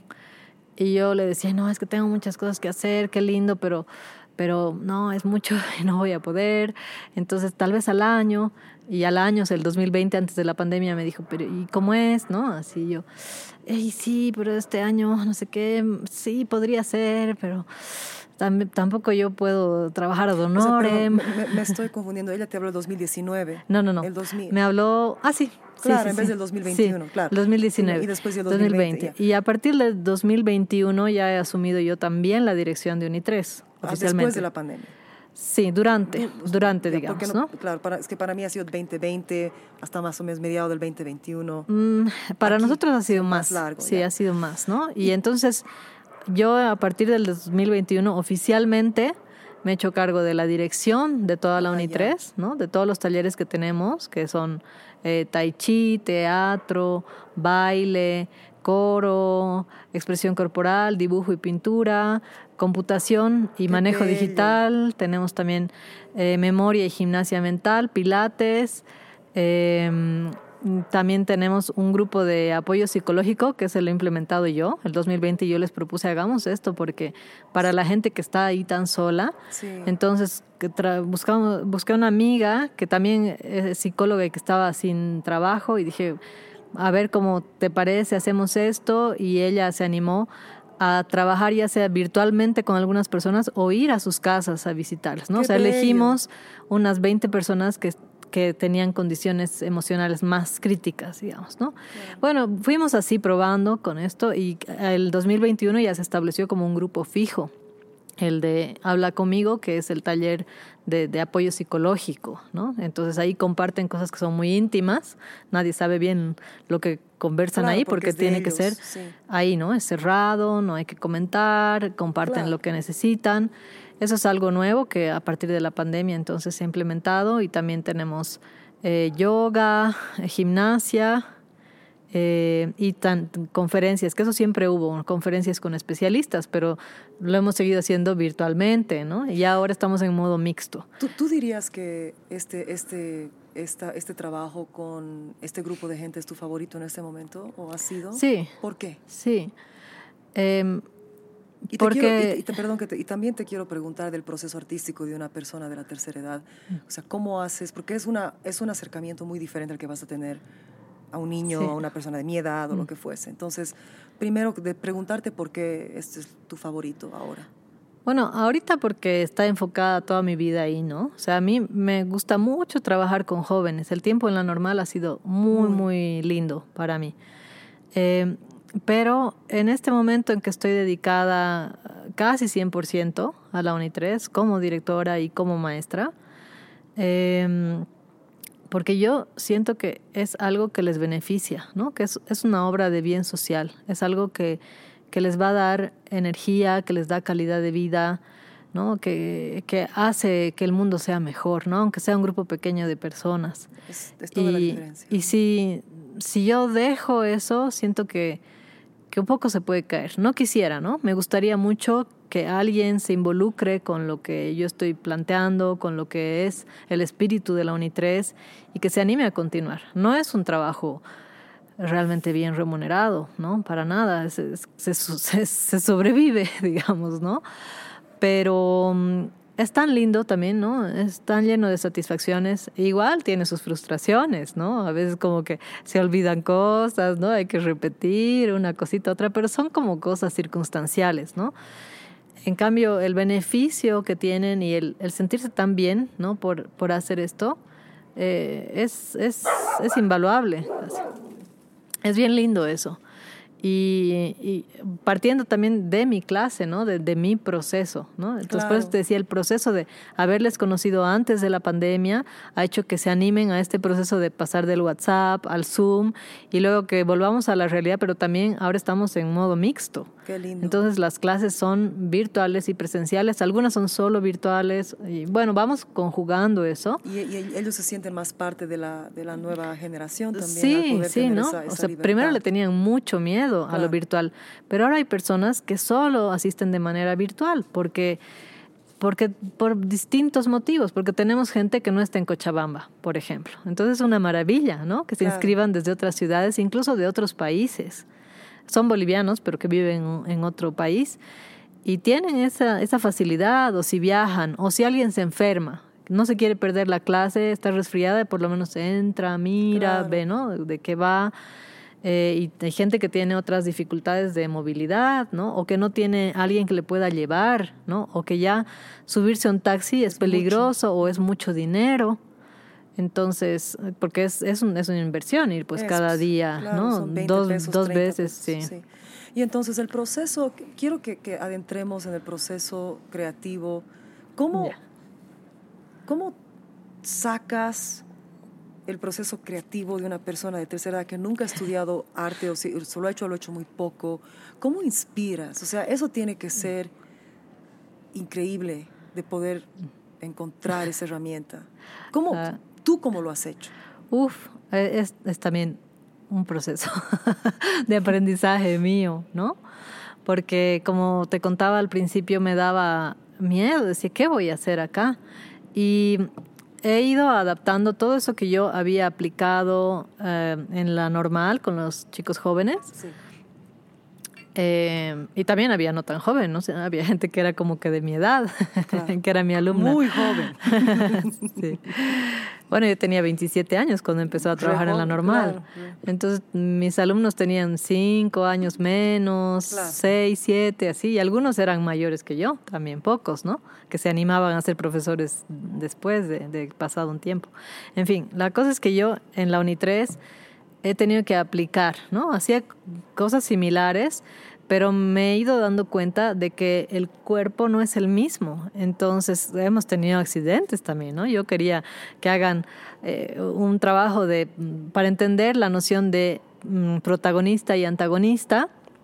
Eh, era un trabajo corporal, así un poco de competición, ¿no? de ir fuerza contra fuerza, porque eso también servía para pensar en los objetivos opuestos, que es tan importante para eh, hablar del conflicto, porque el conflicto es lo más interesante en, lo escénico. Si no hay conflicto, no pasa nada, ¿no? La gente se aburre y siempre les eh, hago el cuento de, por ejemplo, eh, en el Chavo del Ocho tal cosa, ¿no? Con que son estereotipos, entonces ahí hablamos, por ejemplo, un poco de la comedia del arte cuando les hablo del Chavo del Ocho para pensar, ¿no? En cómo era esa época con estos personajes arquetípicos. Eh, o hablamos de la novela, ¿no? pobrecita María, ¿no? La empleada que está soñando siempre con el, con el patrón y está la malvada y así, y luego, y pasa toda la novela y dices, ¿no? los objetivos opuestos porque las dos quieren con el mismo hombre, pero el patrón nunca se fija en María, que es tan buena y además es tan, linda. ¿no? y nunca se da cuenta, ¿no? Pero en el penúltimo capítulo, la fortuna de su abuelo. No algo pasa y se da cuenta de que había sido linda la María, ¿no? ¿Eh? Había sido linda, buena, perfecta, no sé qué, y le pasa no sé qué a la malvada y ya, ¿no? Y, se acaba la novela porque ya no hay conflicto, ya no es interesante, ya no hay objetivos opuestos y no sé qué. Ah, ya, ¿no? Y es ese tipo de cosas, ¿no? Que, que me permite llegar a, nociones muy generales. Ya no las profundizo tanto eh, con, con, la gente de la tercera edad porque es como mucha información, necesita más hacer, sí, Libertad, también, ¿no? Hacer un poco más de todo, no sentirse con tanta presión. La mayoría me decía al principio, me da miedo porque porque yo no, no, ¿cómo me voy a aprender tanto texto de memoria? Entonces era su idea del teatro clásico, ¿no? Eh, por ahí también habíamos pasado, ¿no? Mi, mi formación inicial es esa, pero yo considero ahora que hago más teatro físico, que es lo que hace el Teatro de los Andes. Como he pasado tantos talleres, no con ellos en primera instancia, sino con otras personas, eh, noto que ese ha sido mi camino, ¿no? Y el 2019 he hecho un taller en el Teatro de los Andes con ellos y he dicho, claro, o sea, mucho de lo que hacíamos ahí, yo lo hago un poco por por cosecha, por herencia y por instinto también, ¿no? Por o hiciste un, taller con los de... Del Teatro de los Andes. Ah, no sí, te sí, qué hermosa historia, o sea, y con, con, con, todos. Sí, bueno, eh, el 2019 ya solamente estaban Alice y Gonzalo, ya no toda la gente de antes, pero, pero es, es pues la misma escuela, ¿no? La misma de todo tu... Sí de todo tu amor y admiración. Sí, fue lindísimo, ¿no? Y después de eso me fui hacer el taller con el Sergio Mercurio en, en Buenos Aires, el mismo año, el 2019. El 2019 ha sido un año de mucho movimiento escénico para mí y de aprendizaje también, ¿no? Y de contactar con gente que había admirado años de años y que ahora puedo considerar hasta mi amiga, ¿no? Que me conoce más, ¿no? En el camino también con la Tere Dalpero, que teníamos una relación súper linda y que que, ah, bueno, hace, ay, qué ganas de llorar. ¿Llorar? Porque el 2021 se ha muerto el día de mi cumpleaños y era tan raro, ¿no? Era tan como, ah, porque este día justo, ¿no? Así como que yo me despierto y se supone que ah, yo amo mi cumpleaños y es como que, ah, todo tiene que ser en función a mí y despierto y lo primero que veo es que todo el mundo está llorando, ¿no? La muerte de la Tere y yo también este día he llorado un montón. Háblame Quiero indagar en esta relación, este lazo que te ha causado esta emoción. ¿Por qué era tan importante para ti la Tere? La Tere, uff, porque la Tere era un, un alma bien noble, ¿no? Aparte que era talentosísima. Muchos la quieren harto. Yo fui sin querer este, este año a algo que hizo el Cristian Mercado. Ah. donde presentaron un libro de la Tere, creo. Ah. Yo nunca he tenido contacto, yo no sé quién es, o sea, o si sé mm. de, de, niña, le debió ver, pero todo el mundo que habla de ella habla así, maravillas, y me encantaría saber por qué en tu vida? Em, bueno, yo primero que la había visto en Ubu Rey cuando tenía 16 años yo. y, fueron a presentar la obra en el Laredo. Los del... Los del Teatro de los Andes. Y era para mí la Tere, wow, qué capísima. Era una actriz del carajo. Sí. Luego eh, la he visto en todas las otras obras del Teatro de los Andes, yo he visto todas sus obras. Bueno, las ultimitas, ¿no? Ahora están presentando una, que, que no, todavía no. Em, y, y luego, pues en la Iliada, pucha la Tere, y luego en la Odisea y no sé qué. Creo que en la Odisea ya no estaba la Tere. Porque bueno, hubo una fragmentación en el Teatro de los Andes. Y, pero nos fuimos conociendo, así en algún momento alguien nos presentó en la calle y siempre, hola, hola, así, ¿no? Con mucho cariño. Y el 2012 vino la Tere y dio un taller eh, en el Tapeque, este circo que había todavía en ese momento. Y mm, era también muy lindo, o sea, muchos recursos de, que he sacado de ahí. Me acuerdo que estábamos así en plena actividad y no sé qué. Y se me acercó la Tere y me dijo, Eh, ¿Tú también eres de Laredo? Sí. Ah, con razón, me dijo. ¿no? ¿Ella era laredista? No, ¿Ella de no, pero ella? ella era italiana. Ah, ya, puro, puro italiana, pero Sí, se vino- Bolivia se vino, sí. nosotros, ya. Sí. Porque hay- hay- para la gente que no sabe de, de afuera, el Teatro de los Andes era un grupo liderado por este... Por César Brí, que Sí. es argentino, pero sigue siendo el Teatro de los Andes, sigue, ¿no? Existe. Sigue siendo, pero cuando estaba ya en su auge aquí, digamos, ¿no? Porque aquí no sé, bueno, el punto es que era gente también de todas partes, no eran Sí. solo bolivianos. Sí, pero sí, entonces, bueno, ella era italiana, ella te reconoció porque era, o sea, reconoció tu, tu- tu- quizás tu laredismo. Sí, ¿no? Ya. O mi talento, vamos a decir, que era así maravillosa, ¿no? Mi soltura. y, y claro, me dijo, ah, eres de Laredo. Ah, ¿no? Ya. Bueno, y así, y ahí como una súper buena vibra. Eh, y mm, claro, o sea, en todas las obras y ha ido a verme actuar también, no sé cómo eh, va ella a verme actuar a mí, ¿no? Así como, ¿no? pero siempre con mucho cariño y después eh, yo también entre tanto cuando, cuando se cerró la normal, el 2014, luego de haber trabajado como periodista que dije esto ya no va más, eh, empecé a trabajar en el, en el Instituto Cultural Boliviano Alemán como coordinadora cultural y ahí organicé el Festival de Teatro Bertolt Brecht de- Ah. durante cuatro versiones. Entonces, eso también ha sido un aprendizaje súper fuerte para mí, el haber trabajado organizando el festival y como coordinadora. He aprendido otras muchas cosas más. Sí, ese es un festival bien fuerte. Ah. Sí, sí, sí, de, entonces- mucho trabajo. Y de muchos mucho años, trabajo. ya también me acuerdo que Claro. Bernardo Zabalaga actuó ahí cuando Claro. era ni- cuando, como niña. Claro, la primera versión ha sido el 98, el 98. Yo he trabajado desde el 2014, 15, 16 y 17. Ya. Eh, yo he organizado la versión número 19 del Bertolt Brecht. Ya. Sí. Y eh, ahí también eh, he conocido mucho más al- a, a los actores, ¿no? Gente que yo admiraba de antes, gente que estaba más en el momento, gente contemporánea, gente nueva, gente que no conocía y que he conocido. Y eso ha ampliado también mis vínculos artísticos y de, de gestión cultural, ¿no? Eh, y eso también me ha permitido viajar, me han invitado a festivales, he estado en Chile varias veces, eh, en el festival en el FITAS, en el FIT Cruz, aquí en Bolivia, ¿no? Estos festivales internacionales importantes, he estado como programadora. eh, Pero, pero y entonces lo de la Tere... lo de la Tere, eh, ahí voy a Ah, ya, llegar, ya, sí, sí, sí, ahí voy a llegar. Y justamente em, yo había visto el 2017, era toda mi intención en el Fit Cruz, eh, ver Momo, que era una de las obras en las que actuaba la Tere. De Teatro de los Santos, otra no, vez. Otra, ya, otra, ya estaba, otra. porque ya ella ya estaba fácilmente fuera de- del Teatro de los Andes unos ocho años o casi diez, de repente ya no sea, era estaba tu ahí. amiga en realidad. Se volvió tu amiga. Bueno, con- teníamos buen feeling, ¿no? Ya, Más que saber mucho de nuestras vidas. Y, y ese mismo año, claro, la Tere, eh, vi la obra y hablé con ella, Tere, así como, hablé con la directora en ese momento, que para ella no era tan atractivo eh, venir al, al Bertolt Brecht, porque ellos ya eran un elenco mucho más eh, conocido, entonces no les aportaba tanto, pero para mí era tan importante que vengan al, al Bertolt Brecht, porque además yo sabía ya que yo no iba a continuar más. Eso era algo que yo había decidido un año antes, De, de continuar qué? continuar trabajando ahí. De, oh, ya, de no, Sí. ya, no, ya, ya no sé, ya no Sí, entonces yo quería que la última versión en la que yo trabajaría estaría ella. que, Su- pues, que fuese, fuese y- así inolvidable y realmente yo creo que ha sido la mejor versión del, o sea, que lo lograste que llegue.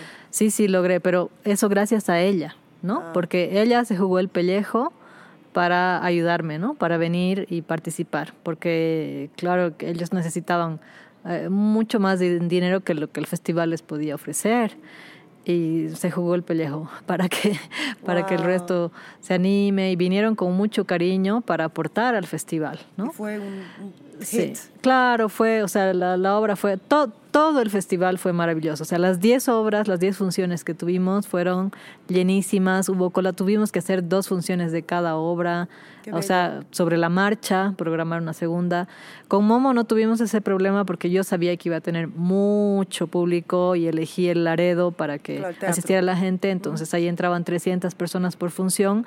No hubo problema, pero estaban llenas las funciones Claro, reventar.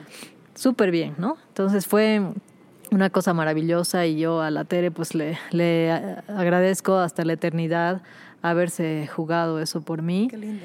¿No? Y bueno, y también, también ella ha aceptado ir a mi clase de, de teatro en la UNI3, ha estado con las señoras, ¿no? Siempre que llega algún artista con el que tengo afinidad y cierta confianza, que en realidad esto también lo he aprendido en la normal, porque yo les he dado a los chicos nociones de gestión para organizar nuestras obras finales en la normal hacía grupos, organizaba y un grupo tenía que hacer publicidad, otro tenía que hacer contactos. Luego había también otro momento en que tenían que hacer entrevista a grupos de teatro nacionales, a gente conocida, al David Mondaca, al Teatro de los Andes y qué sé yo. Entonces, yo en primera instancia me animaba a hablar con estas personas, o sea, conseguía los contactos de donde sea y les decía, mira, soy profesora de la normal, uno de mis alumnos te va a buscar, le puedes dar una entrevista, ya, así, ¿no? Entonces así me he ido haciendo también contactos, a que la gente me conozca y eso me ha dado también la fuerza para que cuando yo estaba gestionando el festival, eh, ya, pues hay que lanzarse, ¿no? Mi mamá siempre me ha enseñado, tienes que preguntar, máximo te van a decir no, pero si no preguntas, ¿no? Es lo más difícil, ¿no? Entonces hay que preguntar, pues. Sí, y aguantar el rechazo. te dicen no y claro, listo, nadie ya. se va a morir. Sí, pero te lanzas porque si no te quedas con la duda. Entonces vas y preguntas. Preguntas nomás, pues. ¿Por qué, ¿Por qué habías desprima? de- ¿La, la Tere murió joven? ¿O- La Tere tenía un cáncer, sí. Entonces eh, se fue a Italia mm, porque ella ya había echado raíces aquí, ya vivía en La Paz muchos años y mm, se fue para hacerse un tratamiento. Y estaba en eso. Y creo que hubo alguna complicación en alguno de esos momentos, no sé, quimio, alguna pequeña cirugía, alguna cosa y ya no salió más. Sí, así fue. Entonces, sí, tan, tan maravillosa, ¿no? Tan, tan linda como cantante, actriz. Eh, hay un picaflor. ¿no? Qué Sí, lindo. justo, estamos hablando de ella. Su alma está aquí. Ahí le que espantar. y sí, pues, y claro, o sea, que que se muera el día de mi cumpleaños ha sido como un... Muy fuerte. O sea, también he dicho, bueno, gracias Tere, porque creo que estás eligiendo alguna conexión conmigo a pesar de que no teníamos tanto contacto. Yo tampoco quería molestarla en su recuperación, ¿no? O sea, como agobiar a la gente, trato de no, pero a veces me toca también agobiar. Ni modo, porque así es el mundo de la gestión. Hay que Sí, estar... ra- raro que se, haya, que se haya muerto en tu cumpleaños, pero no. Y como Mm. que te ha pasado una batuta de alguna forma de dejar un legado, ¿no? Con esta, porque ella dejó un legado bien fuerte. Yo, Mm. yo no tenía contacto porque ella no vivía aquí, pero toda persona, justo me tocó por accidente llegar al concierto donde después se iban a filmar sus libros, o sea, y se iban a, se iban a presentar sus libros y todo. Y ha sido muy emotivo ver, ver a la gente tan emocional. Er- Es como que ella representó algo muy fuerte en esta cultura y que se muera justo en ese día quizás es como tú has dicho, ¿no? Como que te he dicho un hola. Bueno, quisiera creerme así de importante, ¿no? Capaz no soy tanto, pero también yo suelo pensar que sí, algún legado tengo que dejar, que, que es importante dejar cosas Claro. así en la vida y ya para mí estar ahora en la UNI 3 para, es es- es súper importante, ¿no? Y todos los logros que son micros también, porque para la mayoría de la gente es como, ay, las, los viejitos o ay, tus abuelitos. Y yo tengo mucho cuidado con eso porque hay muchas personas que no han tenido hijos y por lo tanto no tienen nietos y no son abuelitos, ¿no? Entonces, eh, trato de, de decir siempre, no trato, o sea, realmente hasta me estorba lo de abuelito, ¿no? O sea, digo, mm, personas mayores, algunos hay un eufemismo, o ay, qué casquera, o qué vuelta a vuelta, Claro. pero personas mayores, de la tercera edad, incluso viejos, ¿no? Mientras no, a, a mí me gusta incluso viejos más, digo, sí. Si lo dices con cariño, Claro, con, genuinidad, con honestidad, ¿no? Pero, ay, los abuelitos, así. O sea, ¿cuánta gente va a llegar, sobre todo ahora en nuestra generación, a la vejez y no va a ser abuela? No sé si te va a gustar que te digan, ay, la abuelita. Además, así con eh, despectivo, con Sí, descendencia. por, por lo menos si No fuera, sé. porque, por ejemplo, si fuera, una si fuera como abuelita, como se usa en la medicina ancestral, que la abuelita es la ah, planta que claro, te es enseña, otra onda, ¿no? O que, la, la- por ejemplo, en el temezcal, las piedras son las abuelitas, ¿no? No- O la abuelita es la madre tierra, la- lo que fuese, la abuelita es la gran sabia que te, que te sana, que te ayuda. Sí, pero aunque no seas madre o abuela, ¿no? Porque tú- yo puedo ser madre de tus, de tus perros o de los míos, o ser madre de mis plantas. Tengo un sentido maternal y puedo ser abuela también, claro. si soy esta sabia. Sí. Pero en esta cuestión, lo que estábamos hablando es en el sistema, en el Matrix, digamos, es bien jodido como no se reconoce esa, ese, ese, ese, no se reconoce como se debe a esa a ese muy importante papel ¿no? de los ancianos. ¿no? Mm. Y no te digo que son perfectos, porque algunos No. llegan a la vejez y llegan sin sanar sus huevadas y son jodidos y lo que tú quieras, pero igual han estado antes y es un sistema donde yo quisiera, yo quisiera look forward, o sea, quisiera tener una expectativa de ser vieja, Mm. de ser abuelita, mayor. Claro. Y no la tengo, me da Mm. terror porque Mm. yo veo cómo los tratan, Mm. cómo el mundo los trata. Hay muy pocas culturas que verdaderamente lo trata a la gente mayor como lo que son. ¿No? Mm. Sin que sean perfectos, te ubicas. Porque Claro. si eres una mamá Sí, maldita y, eres- y te vuelves mayor y eres maldita con todo el mundo, o sea, es terrible. Pero si por lo menos hay un sistema donde sea hermoso envejecer, Mm. me gustaría ver ese cambio. Claro, no es todavía, ¿no? Estamos aumentando la expectativa de vida, digamos, pero Sí. todavía falta que, que aprecies esa, esa época de la vida también, ¿no? Y que te sientas bien con eso. Yo creo que eso también trabajamos en la UNI 3 y, y cuando me preguntabas, que creo que el centro de todo esto, eh, ¿cómo es ese proceso de trabajar con gente mayor? Hay algo que en este tiempo me he dado cuenta y siempre que cuento mi trabajo con, con ellas, con ellos, en general digo ellas porque la mayoría son mujeres, también los Sí. hombres tienen más resistencia a participar de todas estas actividades. Entonces tenemos, digamos, de 100 mujeres, hay tres hombres, cinco hombres. bueno, pero he descubierto que ah, a pesar de que tienen muchos prejuicios, ¿no? Porque los han acumulado, los han aprendido en toda la vida, también tienen mucho menos que perder. Se lanzan, se lanzan. Y por eso ¿no? se ponen una bolsa en la Claro, cabeza, Sí, digamos. claro, O sea, se animan. se se animan. Pero es parte del proceso, ¿no? Si Claro. llega una persona nueva y le digo, le metemos con la bolsa, me dicen, no. mm". Pero hay gente que llega igual un poquito nueva y como el resto lo hace, se animan. Se animan, animan, claro. también, ¿no? Pero es. Ya, o sea, no hay, no hay nada que perder, de verdad, y se lanzan y hacen, y hay gente que no hablaba antes, o qué sé yo, y que, que ahí, ahí se estrena, ¿no? Con todo, ¿no? Gente que, que ha pasado más tiempo haciéndose cargo de la casa y que llegan a la UNI 3 y se animan a una otra cosa. Eh, es, es bien interesante eso, ¿no? Esa, esa pulsión entre el prejuicio y el no tener nada que perder y lo hago nomás, me lanzo, hago lo que sea, porque ya, total, a esta edad ya qué, ¿no? Y siempre les digo, tranquis, o sea, todas estamos haciendo el ridículo si se sienten ridículas, pero ya no, ya como que dicen, no, si estamos haciendo teatro, ¿no? Estamos siendo actrices. O tranquis, porque nadie les va a poner una nota, ¿no? No hay aplazo, no nada. Y eso que soy bien exigente con No, el proceso sé. artístico, Eres las estreso con un muchas montón. cosas, Majo. sí, pobrecitos. Pero está bien, pero está bien. Las estreso duro, pues también, porque yo les digo, a ver, o sea, claro, los, los ensayos previos a la presentación están las pobres y yo digo, ay, tengo que bajarle porque les voy a hacer dar un ataque surtido, ¿no? Si paro, lo que sea, ¿no? Se ponen re nerviosas porque hay que cumplir y les digo, es que el teatro es algo serio, no es, no es así nomás, ¿no? Ser artista implica ensayo, disciplina, compromiso con el equipo, estar en el horario. Yo no soy la persona más puntual del planeta, pero para el ensayo, para las clases estoy ahí Claro. firme.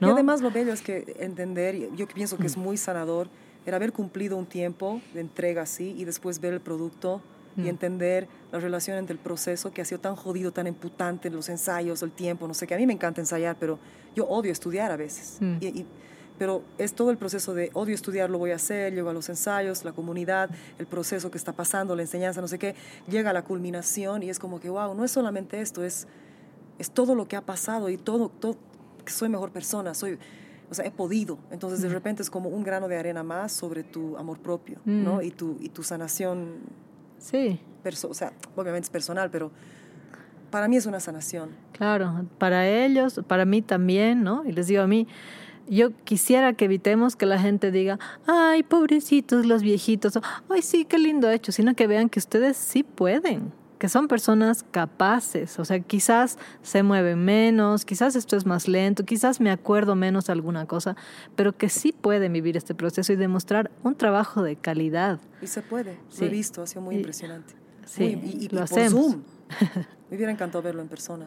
Ah, esa obra estaba preparada para Zoom nomás, ¿no? Entonces Claro. el 20, 21 y 22 hemos hecho por Zoom, Zoom, solamente y este año hemos vuelto ya al modo mixto ¿Y cuándo se presentan este año? Normalmente es en diciembre. Ya. Vamos a ver, todavía estamos viendo las posibilidades. No sé si lo vamos a hacer eh, virtual o presencial. Bueno, tengo algunas cosas que solucionar técnicas en este camino y vamos a ver si, si realmente podemos hacer la obra este año, que yo ya tengo unas buenas ideas, ya, ya hoy día, hoy día les he dicho, creo que vamos a hacer así, así, ya, ¿no? ya nos hemos reído y todo. Porque ese año que tú has visto, eh, que te impresionó tanto lo de las bolsas, yo ese año me inscribí, bueno, de hecho el 2020 me inscribí a un taller de dramaturgia que duró ocho meses desde Uruguay, todo fue virtual, otro gran aprendizaje. Ah, de ahí me generé unos buenos amigos, poquitos. De hecho, así me siento orgullosísima porque la primera bailarina del Sodre de Montevideo es mi amiga. Es una chica, pero increíble. Y ha, ha- ha bailado en el Circo del Sol. La pandemia la ha devuelto a Montevideo y ahí, bueno, se ha metido al curso, nos hemos conocido, ha hecho su propia obra, tiene muchas ganas de venir, pero bueno, Uy. los recursos son pues limitados acá, ¿no? Hay que ver cómo hacer para que llegue tanta gente y con todo lo que necesitan. Pero bueno, eso entre paréntesis. Y ese, ese taller me permitió también tener contacto con la EMAD, que es la Escuela de Arte Dramático en Montevideo.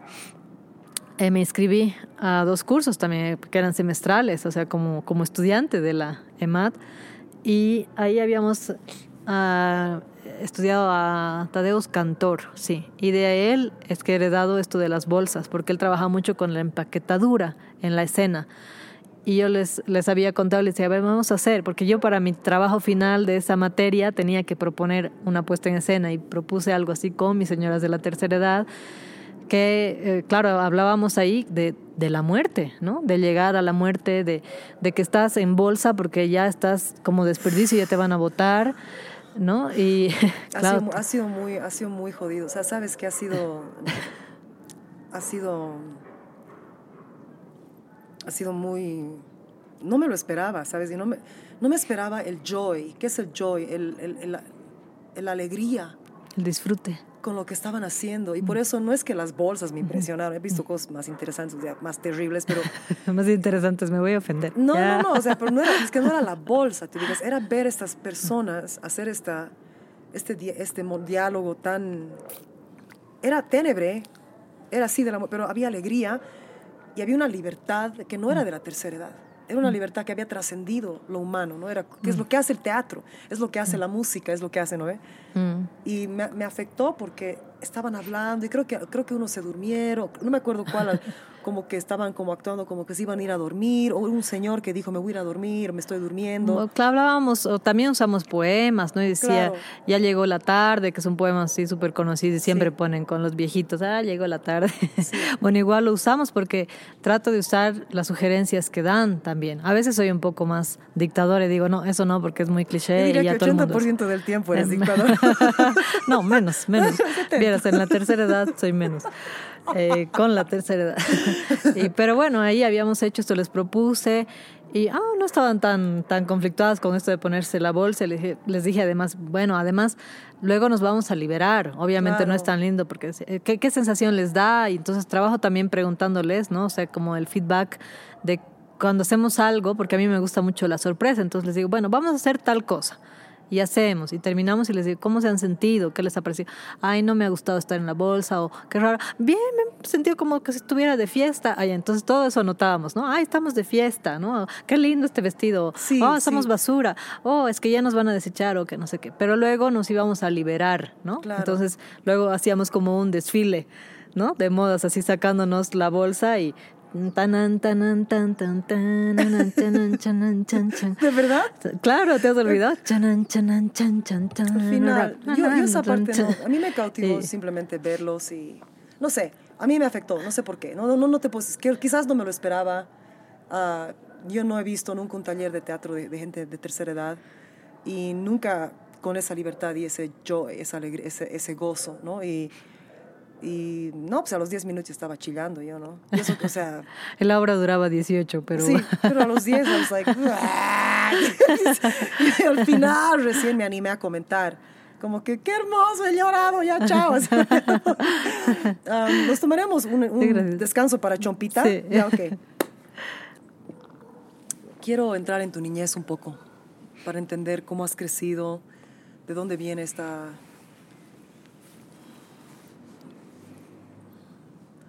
Muy especial. Yo, qui- se siente que has sido criada con mucho cuidado, mucho, con mucha consideración por tus sensibilidades. Yo sé porque he tenido una madre similar, pero tú lo has tenido quizás un poco más de tu entorno, no sé, pero quiero entender cómo has crecido, eh, tu mamá, tu papá, tus abuelos, cómo ha sido crecer.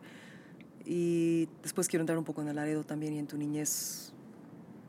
Eh, si te has sentido parte o no parte de. Em, a ver, sí, yo recuerdo desde pequeña que mi mamá, como te contaba, me ha estimulado con toda la parte artística.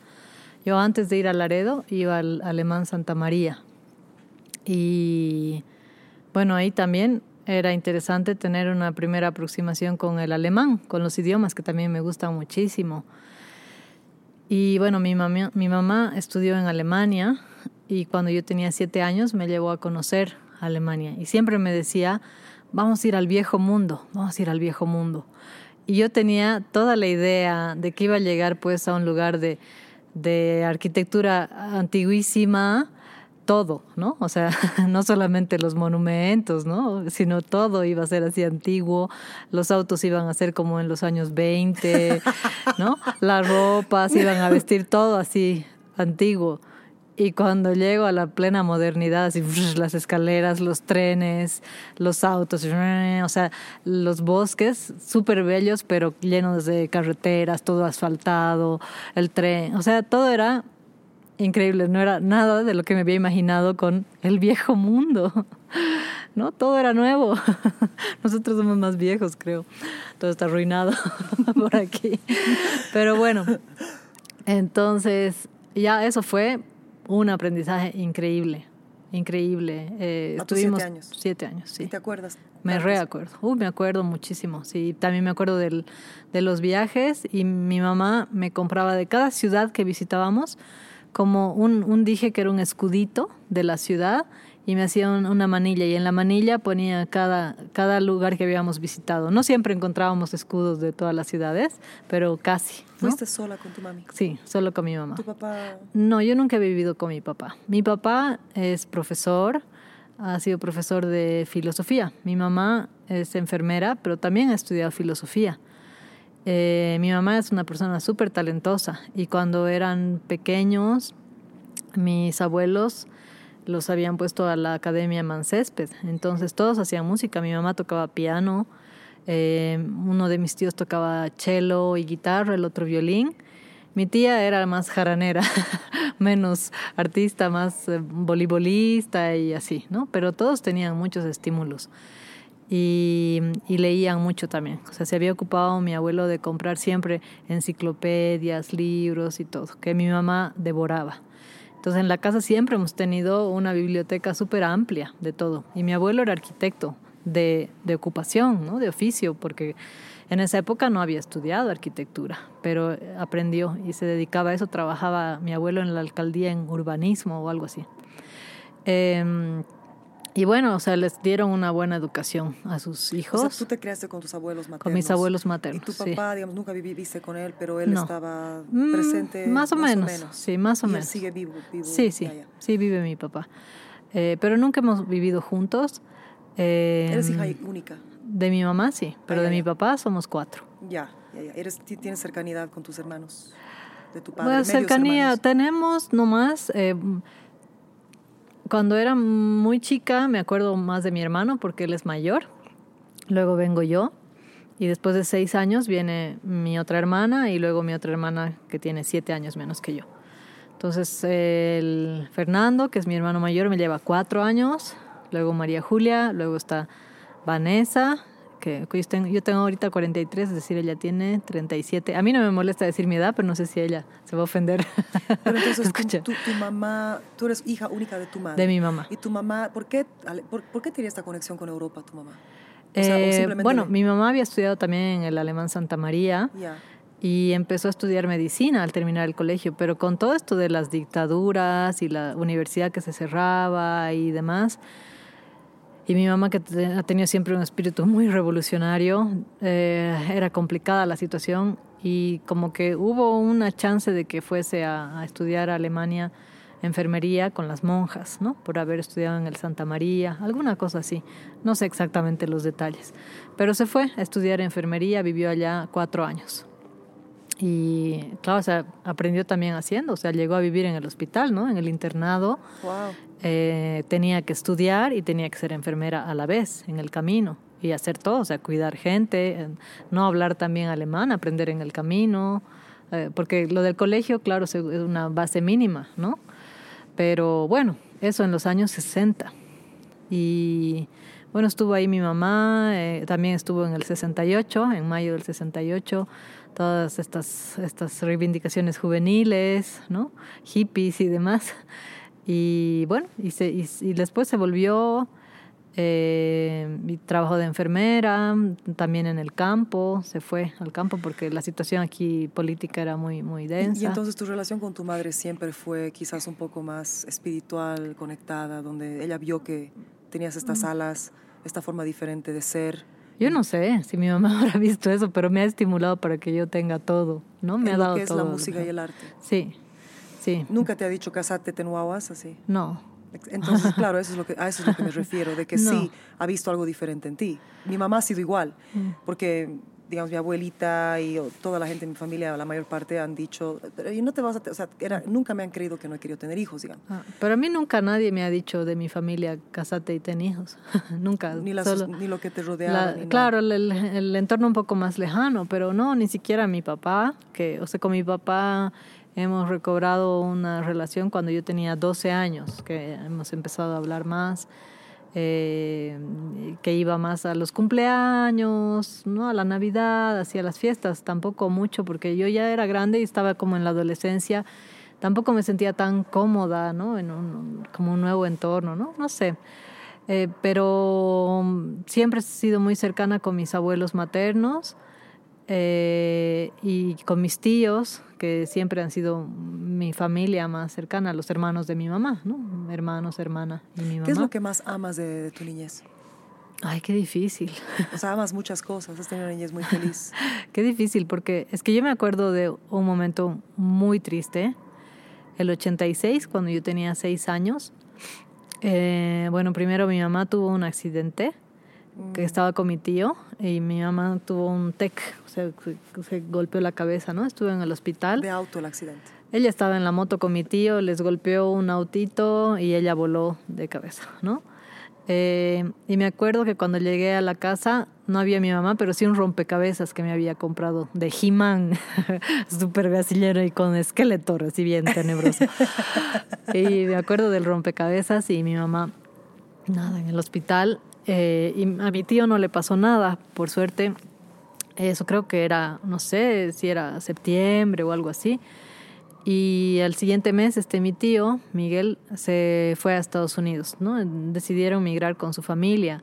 Y yo pasaba tan buen tiempo con mis tíos y con mis primos, me encantaba estar con ellos, era, era bomba. Y mm, me dolió mucho que se fueran. Pero primero se fue él con mi prima y unos meses después, en diciembre, se fue eh, mi tía, su esposa, con los otros tres chicos. Porque mi tío tenía cuatro hijos. Uno de ellos, mi primo, ha muerto el 2007, también en un accidente muy, muy duro. Y mm, eso me ha marcado la vida también, la muerte de mi primo. No tanto la muerte de mi tío, que es también eh, que, que va a pasar este 86 que te estoy contando. Mi tío Benjo, o sea, después de que se fue mi tío Miguel, mi tío Benjo murió en noviembre del 86. Él trabajaba en yacimientos, estaban construyendo un puente y vino el turbión y él era el último en pasar y ya no logró, o sea, el, el río se lo comió. Lo buscaron cinco o seis días y yo me acuerdo tanto de la tristeza de mis abuelos, de mi mamá. O sea, a mí me dejaron con una amiga, ¿no? Toda la semana en esto de la búsqueda porque había que ir. No era, o sea, en esas épocas mucho más difícil buscar en el helicóptero y todo hasta que lo encontraron. Ay. Mi tío eh, era una persona muy amiguera y dice que nunca, o sea, siempre se acuerdan, nunca había habido tanta gente en un funeral como en el de mi tío, porque conocía creo todo Cochabamba. Y mm, bueno, yo siento que eso ha sido un cambio bien fuerte en nuestra vida como familia, ¿no? Eh, entonces, o sea, todo eso lindo que yo tenía de vivir con, convivir con mis primos, con mis tíos, o sea, ahí todo se rompió, así de golpe, ¿no? O sea, o sea, un tío se va y el otro se muere, ¿no? Mi tía no tiene hijos, pero siempre ha sido pues mi tía de la diversión. La hermana de tu mamá. Sí, la hermana de mi mamá. Y siempre me ha hecho compañía mi tía, ¿no? Es alguien bien permanente y con quien yo sé que puedo contar toda la vida, ¿no? A pesar de que tengamos diferencias, porque una va creciendo y ya la, ilusión de la infancia se pierde también a veces, ya te llevas de otra manera, ¿no? Con la gente, pero yo sé que mi tía es incondicional y es súper importante en mi vida. Y claro, la persona más importante es mi mamá, ¿no? Eh, porque ella me ha, me ha dado todo, todo. Y bueno, yo me acuerdo de eso, o sea, como que la alegría y de repente la tristeza, ¿no? Y que se fueron, o sea, porque mi tío se murió en noviembre y, y los chicos y la mamá se fueron, o sea, de, de mi otro tío en diciembre. Fue así como todo muy, o sea, ya, chao. Y yo pensaba que iban a volver en cinco años, en siete años, había calculado, ¿no? Así, pero claro, no me iban a explicar todo con seis años. ¿No? Entonces, ¿Sabes que iban a volver en siete años? sí, porque siete? no, en siete años, porque me dijeron, o yo me acuerdo que me dijeron, tal vez me estoy inventando, que a uno le habían dado visa de, de um, cinco años. Ahí creo que se me entra un mosquito. ¿Verdad? Mira. Se me entró un mosquito mientras hablaba. Nunca en la vida me había pasado. Sí, me comí hormigas, pero a mí por me voluntad una propia. abeja hace un mes, puedes creer. a mí también me... Ah, en tu lengua. Ah, no. Eso, eso sí que es inaudito. Casi me muero. Mm. Casi me muero de dolor. Ya, ya, pobre, y... pobre. A mí me me una abeja. Sí. ya entonces... Bueno. Y... Uh... Pero a ver, para, para llegar a la esencia, de lo que estás diciendo. Entonces, tuviste ese momento triste y qué pasó? O sea... Eh, de ahí me acuerdo la soledad. O sea, porque yo vivía en tribu con mis primos, claro. ¿no? Y con mis tíos y, y siempre así en una y otra cosa. Y luego quedamos mi primo, el, el, el hijo de mi tío que murió, que tiene tres años menos que yo. Ya éramos muy amiguitos pero también con la muerte de mi tío ya como que poco a poco fue menos, ¿no? O sea, eh, conviviendo menos. Eh, ah, porque me dijeron de la visa que a uno le habían dado cinco años y al otro dos años, entonces yo sumé siete y que ya ahí volvían. Y creo que yo descontaba el tiempo, estaba segura de que iban a volver. No, pues, no, ya han echado raíces allá porque necesitaba mi tío darle una vida mejor a mi prima que tiene eh, condiciones diferentes y no sé nunca cómo decir eso bien para que no suene mal, porque ahí ahora cualquier cosa es políticamente incorrecta, ¿no? Si dices mal. Bueno, y claro, no volvieron, y no volvieron en 10 años, pero en otro viaje que hicimos a Alemania con mi mamá, luego fuimos a visitar los Estados Unidos, y fue, me acuerdo de ese momento como de mucha felicidad, de estar con mis primos de nuevo y conocerlos de nuevo, porque casi, no sé cuántos años eran que habían pasado, seis, siete, años, siete, pues. siete, primero, Uh -huh. y no, es reconocer a la gente, ¿no? Y cuando ellos volvieron aquí fue el 96, o sea, ahí sí después de 10 años de haberse ido. Pero entonces tú dices que, o sea, cuando yo te pregunté si has sido feliz en tu niñez, mm. tú has dicho que, que, es difícil responder porque has tenido, y de repente me hablaste de esta situación. Sí. Pero Por... tú, estás diciendo que después de, de, esta, de este sentido de vacío de tu tribu, de tus primos y de todo, de repente tu niñez se sentía vacía. Eh, ¿Hasta que llegaste al no, Laredo, digamos? O... Sí, puede ser, sí. El Laredo me ha dado muchas libertades y eso estaba bien, ¿no? Mi mamá también se preocupaba mucho de que, o sea, en el colegio de monjas, yo era una niña muy conocida, ¿no? La hija de la María Julita, ¿no? Que era buena alumna y que había ido a Alemania, ¿no? Y entonces, claro, todas las monjas me ponían en el primer asiento, yo tenía que ser buena y encima empecé a usar lentes. Entonces, o sea, todo el prejuicio de ese momento, ¿no? Los niños con lentes, los cuatro ojos, los más inteligentes, los que van adelante, que no se puede sentar atrás. Ah, ¿no? Y así toda la carga de que mi mamá era brillante y yo tenía que ser obviamente igual. eh, y, y, sí, entonces yo me acuerdo como momentos muy felices, o sea, después de esa, ese, esa pérdida de mi tribu, ese bajón de las muertes, bueno, de la muerte, Eh, luego, lindo viajar a Alemania, o sea, una- un gran aprendizaje. Cuando volví igual, pero me dolió este país, porque me acuerdo que llegamos y yo veía a la gente tan pobre en la calle y le decía, mami, qué diferente, qué, qué duro es nuestro país. A comparación de Sí. lo que he visto.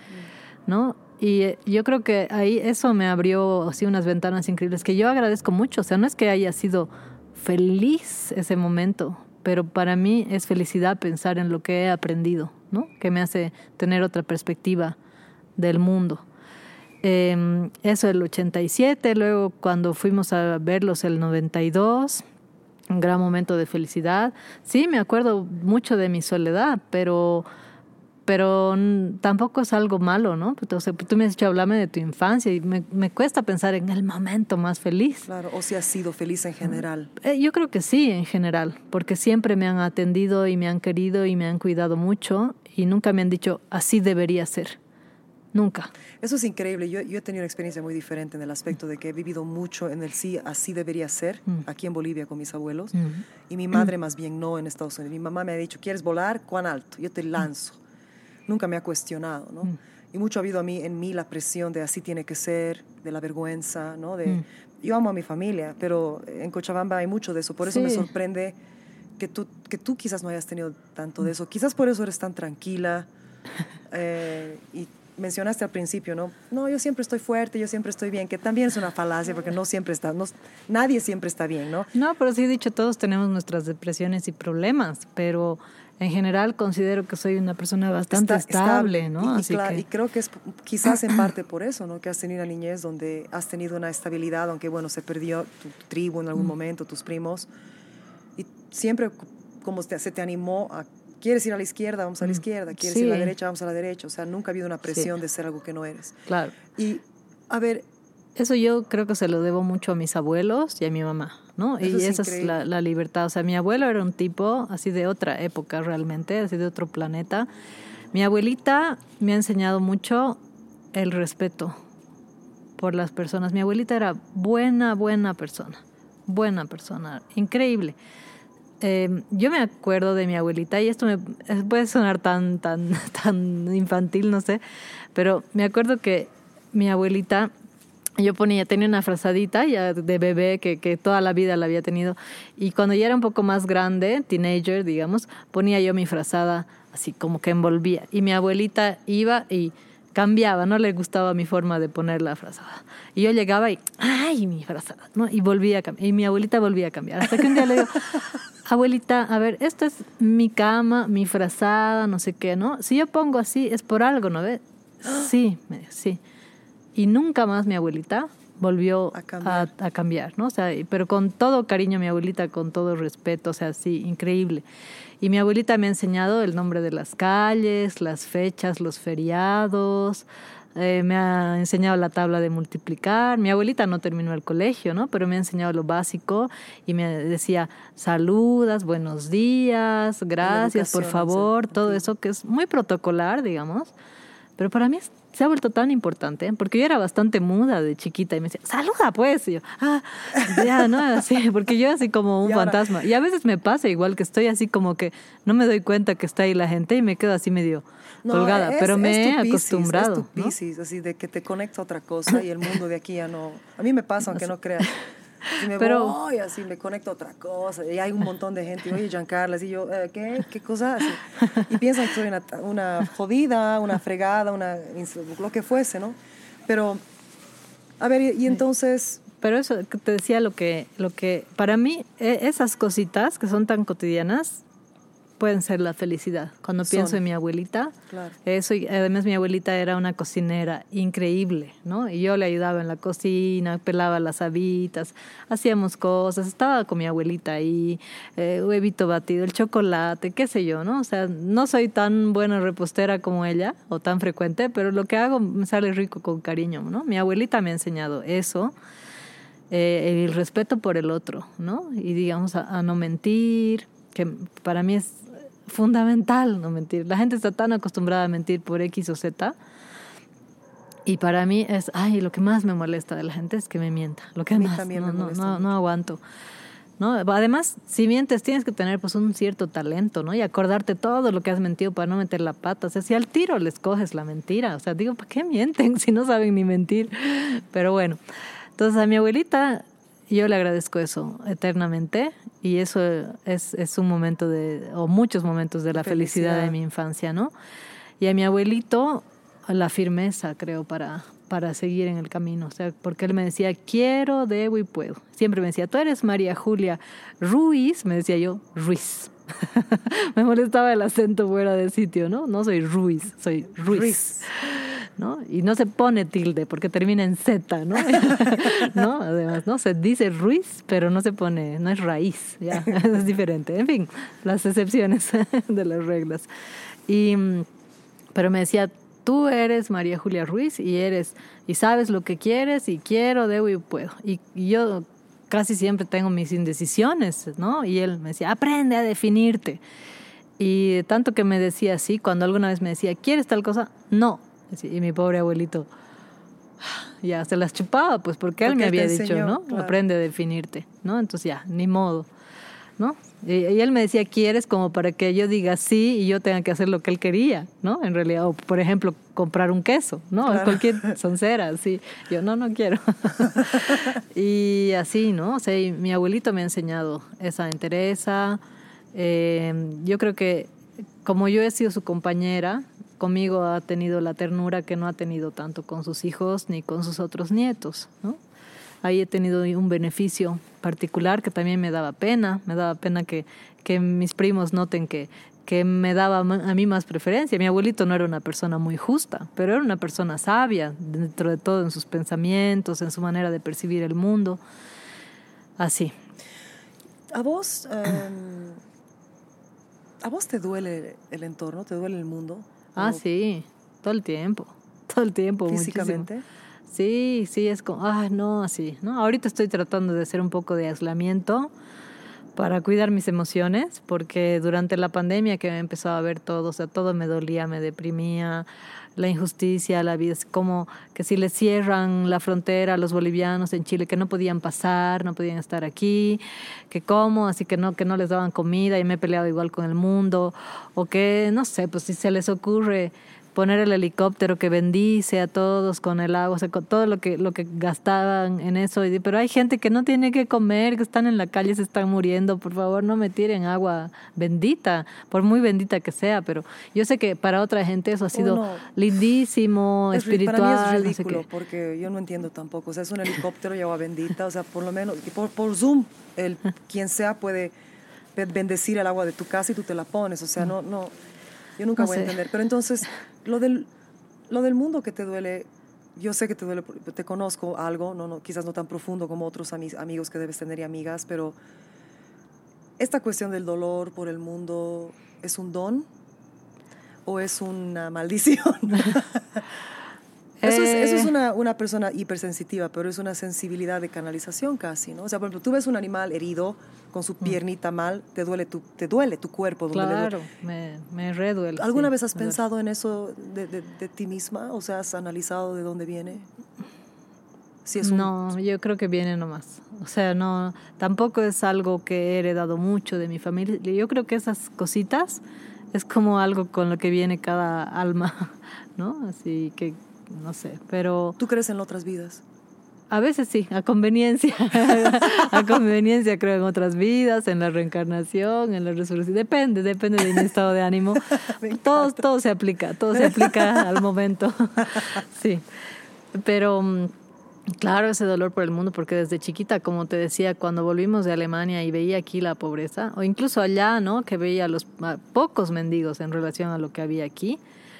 Pero era así que, ay, no, me partía, me partía. Y ahora, claro, me parte, pero también, digo, ¿y cómo ayudo? Igual me siento en un conflicto de, ah, me da pena, pero no hago nada.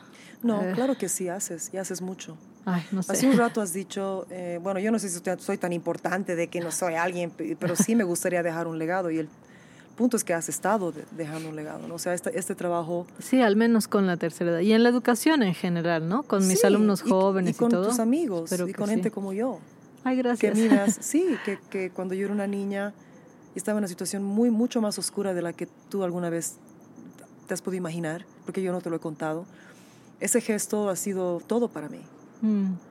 Y nunca me he olvidado. Entonces, eh, yo pienso que hay este micro, microcosmos, ¿no? bien pequeñito, que uno piensa, solamente son 30 personas o 60 personas, mis alumnos, eh, o, los, otros, los otros alumnos que, que, enseñé ¿no? en, en otras cosas, eh, los alumnos en Francia, pero tú quizás ni sabes, ni te das cuenta lo que los, los apoyos, los cariños, la atención, ese instinto que te ha guiado quizás a darle un abrazo a alguien, un regalo, sin que esa persona después, 20 años después, diga, oye, Maju, ¿te acuerdas la vez que me diste el regalito? Me hizo sentir muy bien, me hizo... Yo nunca me he olvidado de eso. O sea, es increíble cómo en la niñez y cómo en una situación vulnerable, especialmente y eres de niña, una- un acto así te cambia. Mm.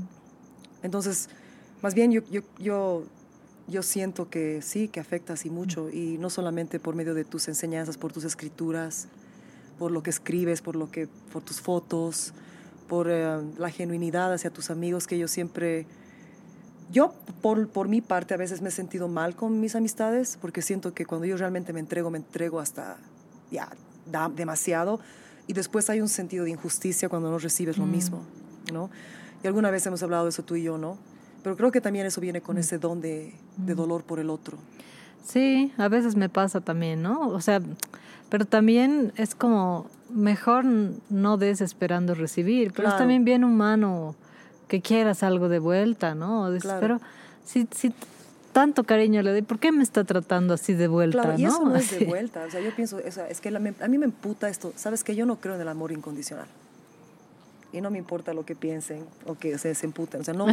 Porque si, si yo. Si yo tengo una amiga y esa amiga yo la trato mal, ella no me va a amar incondicionalmente. Quizás la madre al hijo, dicen, ¿no? Del papá al hijo, la hija, pero después, o sea, hasta un animal, si tú lo pegas constantemente, o sea, se va a asustar, ya no te va a querer amar, se va a asustar de ti. O si tú maltratas a alguien en el trabajo todo el tiempo y esperas que esa persona siempre esté ahí, o sea, no hay tal cosa. Yo pienso que en la vida hay un intercambio de energía.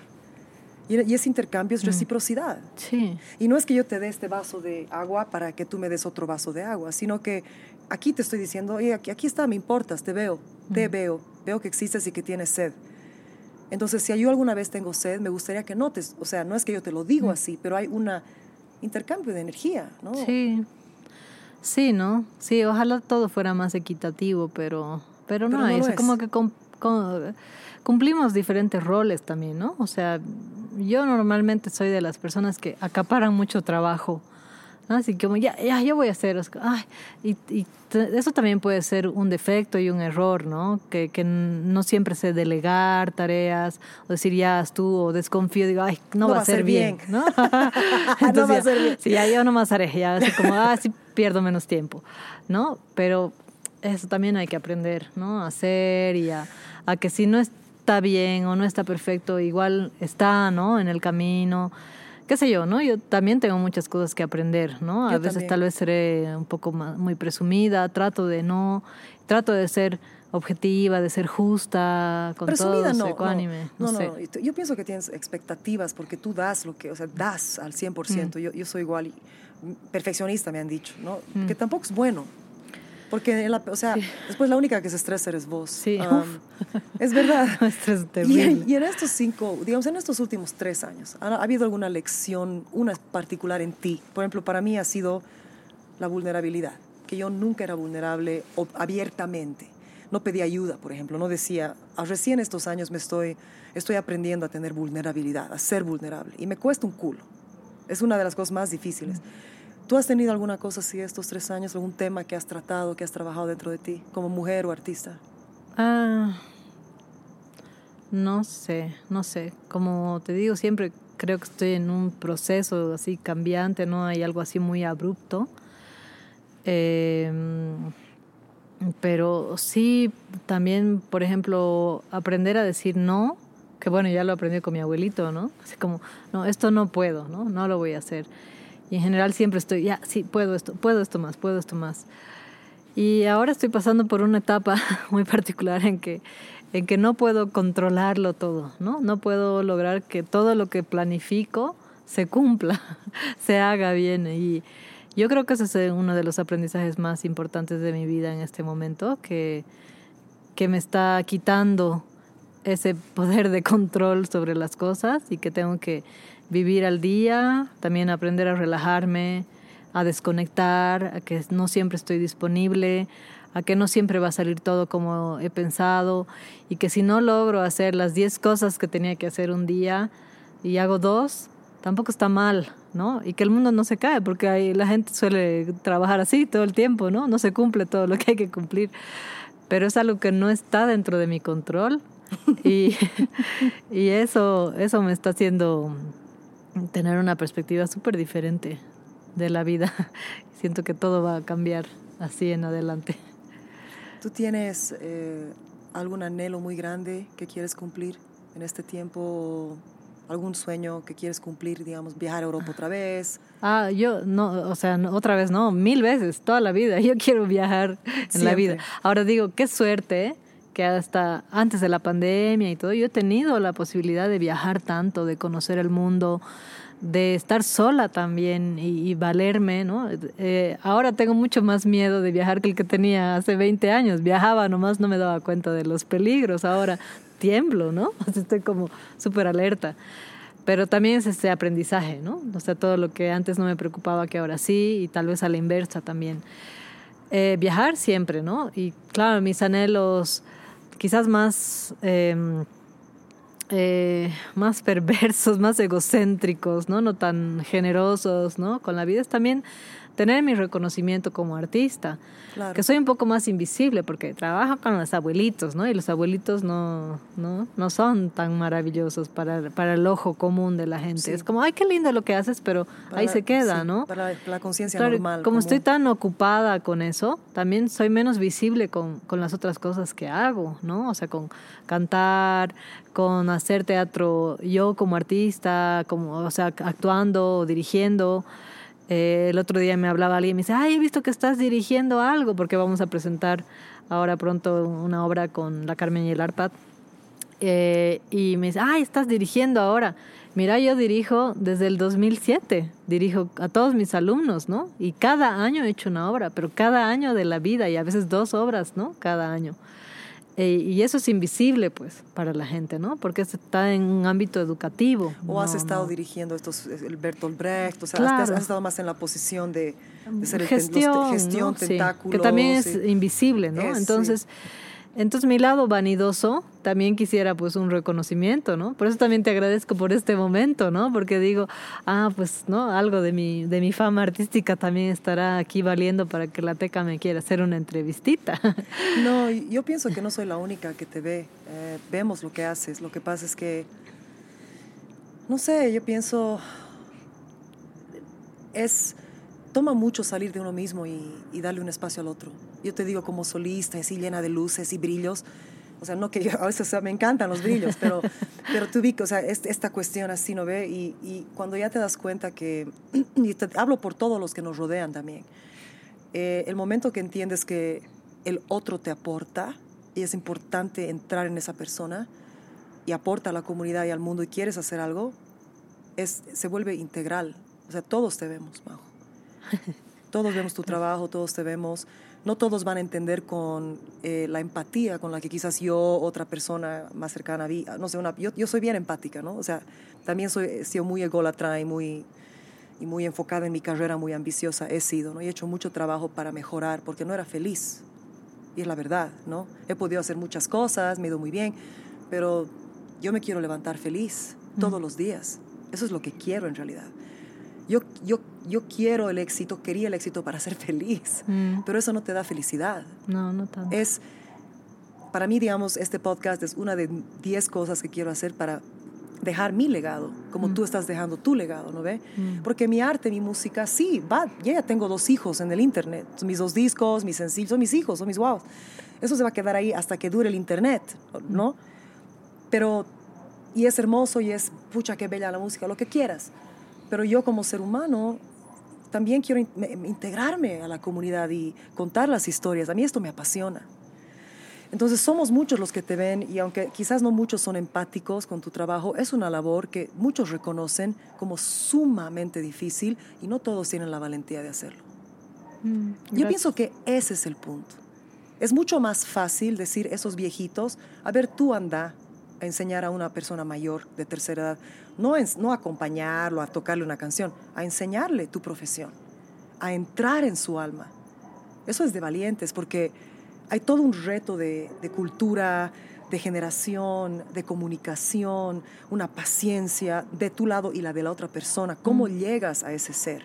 A los niños y a los ancianos, cualquier ser humano, pero a la gente mayor particularmente, o sea, al final son tus superiores. Y hay muchos otros aspectos de ese, de ese mundo y de eso que toma un valiente, como toma una persona valiente decir la verdad, como toma una persona valiente arriesgarse. Sí, Entonces, si bien es, es algo que tú sientes que es invisible, yo te digo que no, no es particularmente así. Gracias. Sí. Sí, yo no soy una persona muy valiente en cuestiones físicas, digamos, no me lanzaría nunca de un paracaídas, Yo pero quizás tampoco yo. siempre he sido muy valiente en cuanto a lo que te decía, anda y pregunta, ¿no? O sea, Sí. haz la prueba, o sea, lanza, pregunta, averigua, haz, ¿no? Eh, y si tengo que quejarme de algo, que trato de no ser una quejona, ¿no? Que un tiempo también me he sentido así porque tenía muchos dolores en mis rodillas.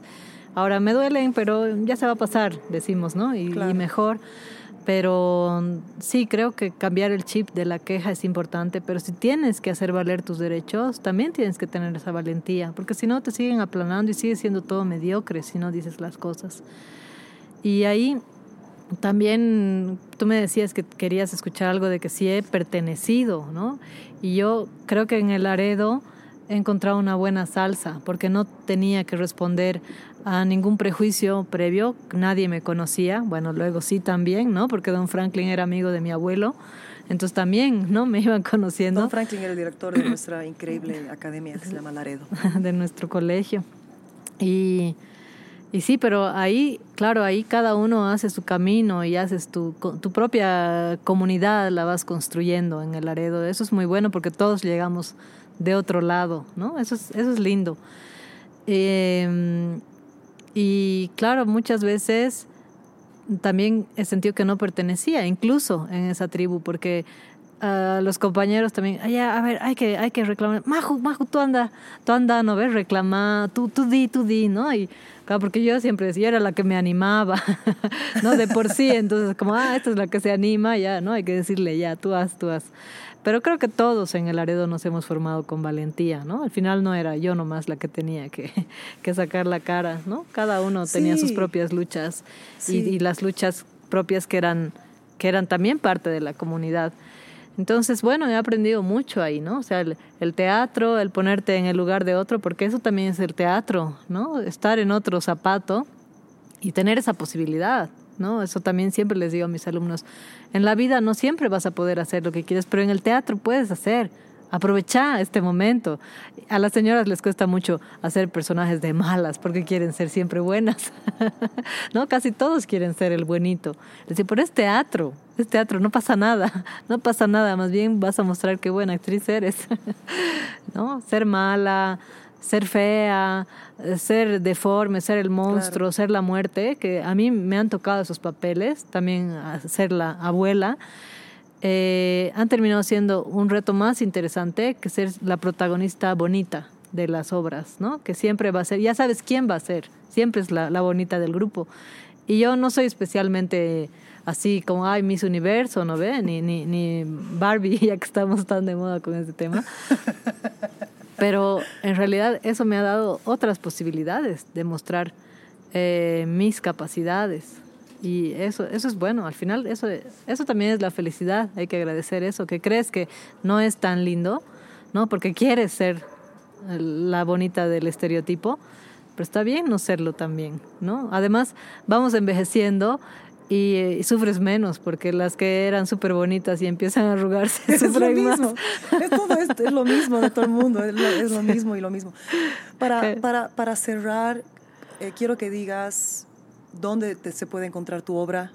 Eh, bueno, en el Facebook, que es Marí Maju Ruiz. Ah, sí, pero tienes que ser mi contacto y no, no, no soy tan contactera, pero sí.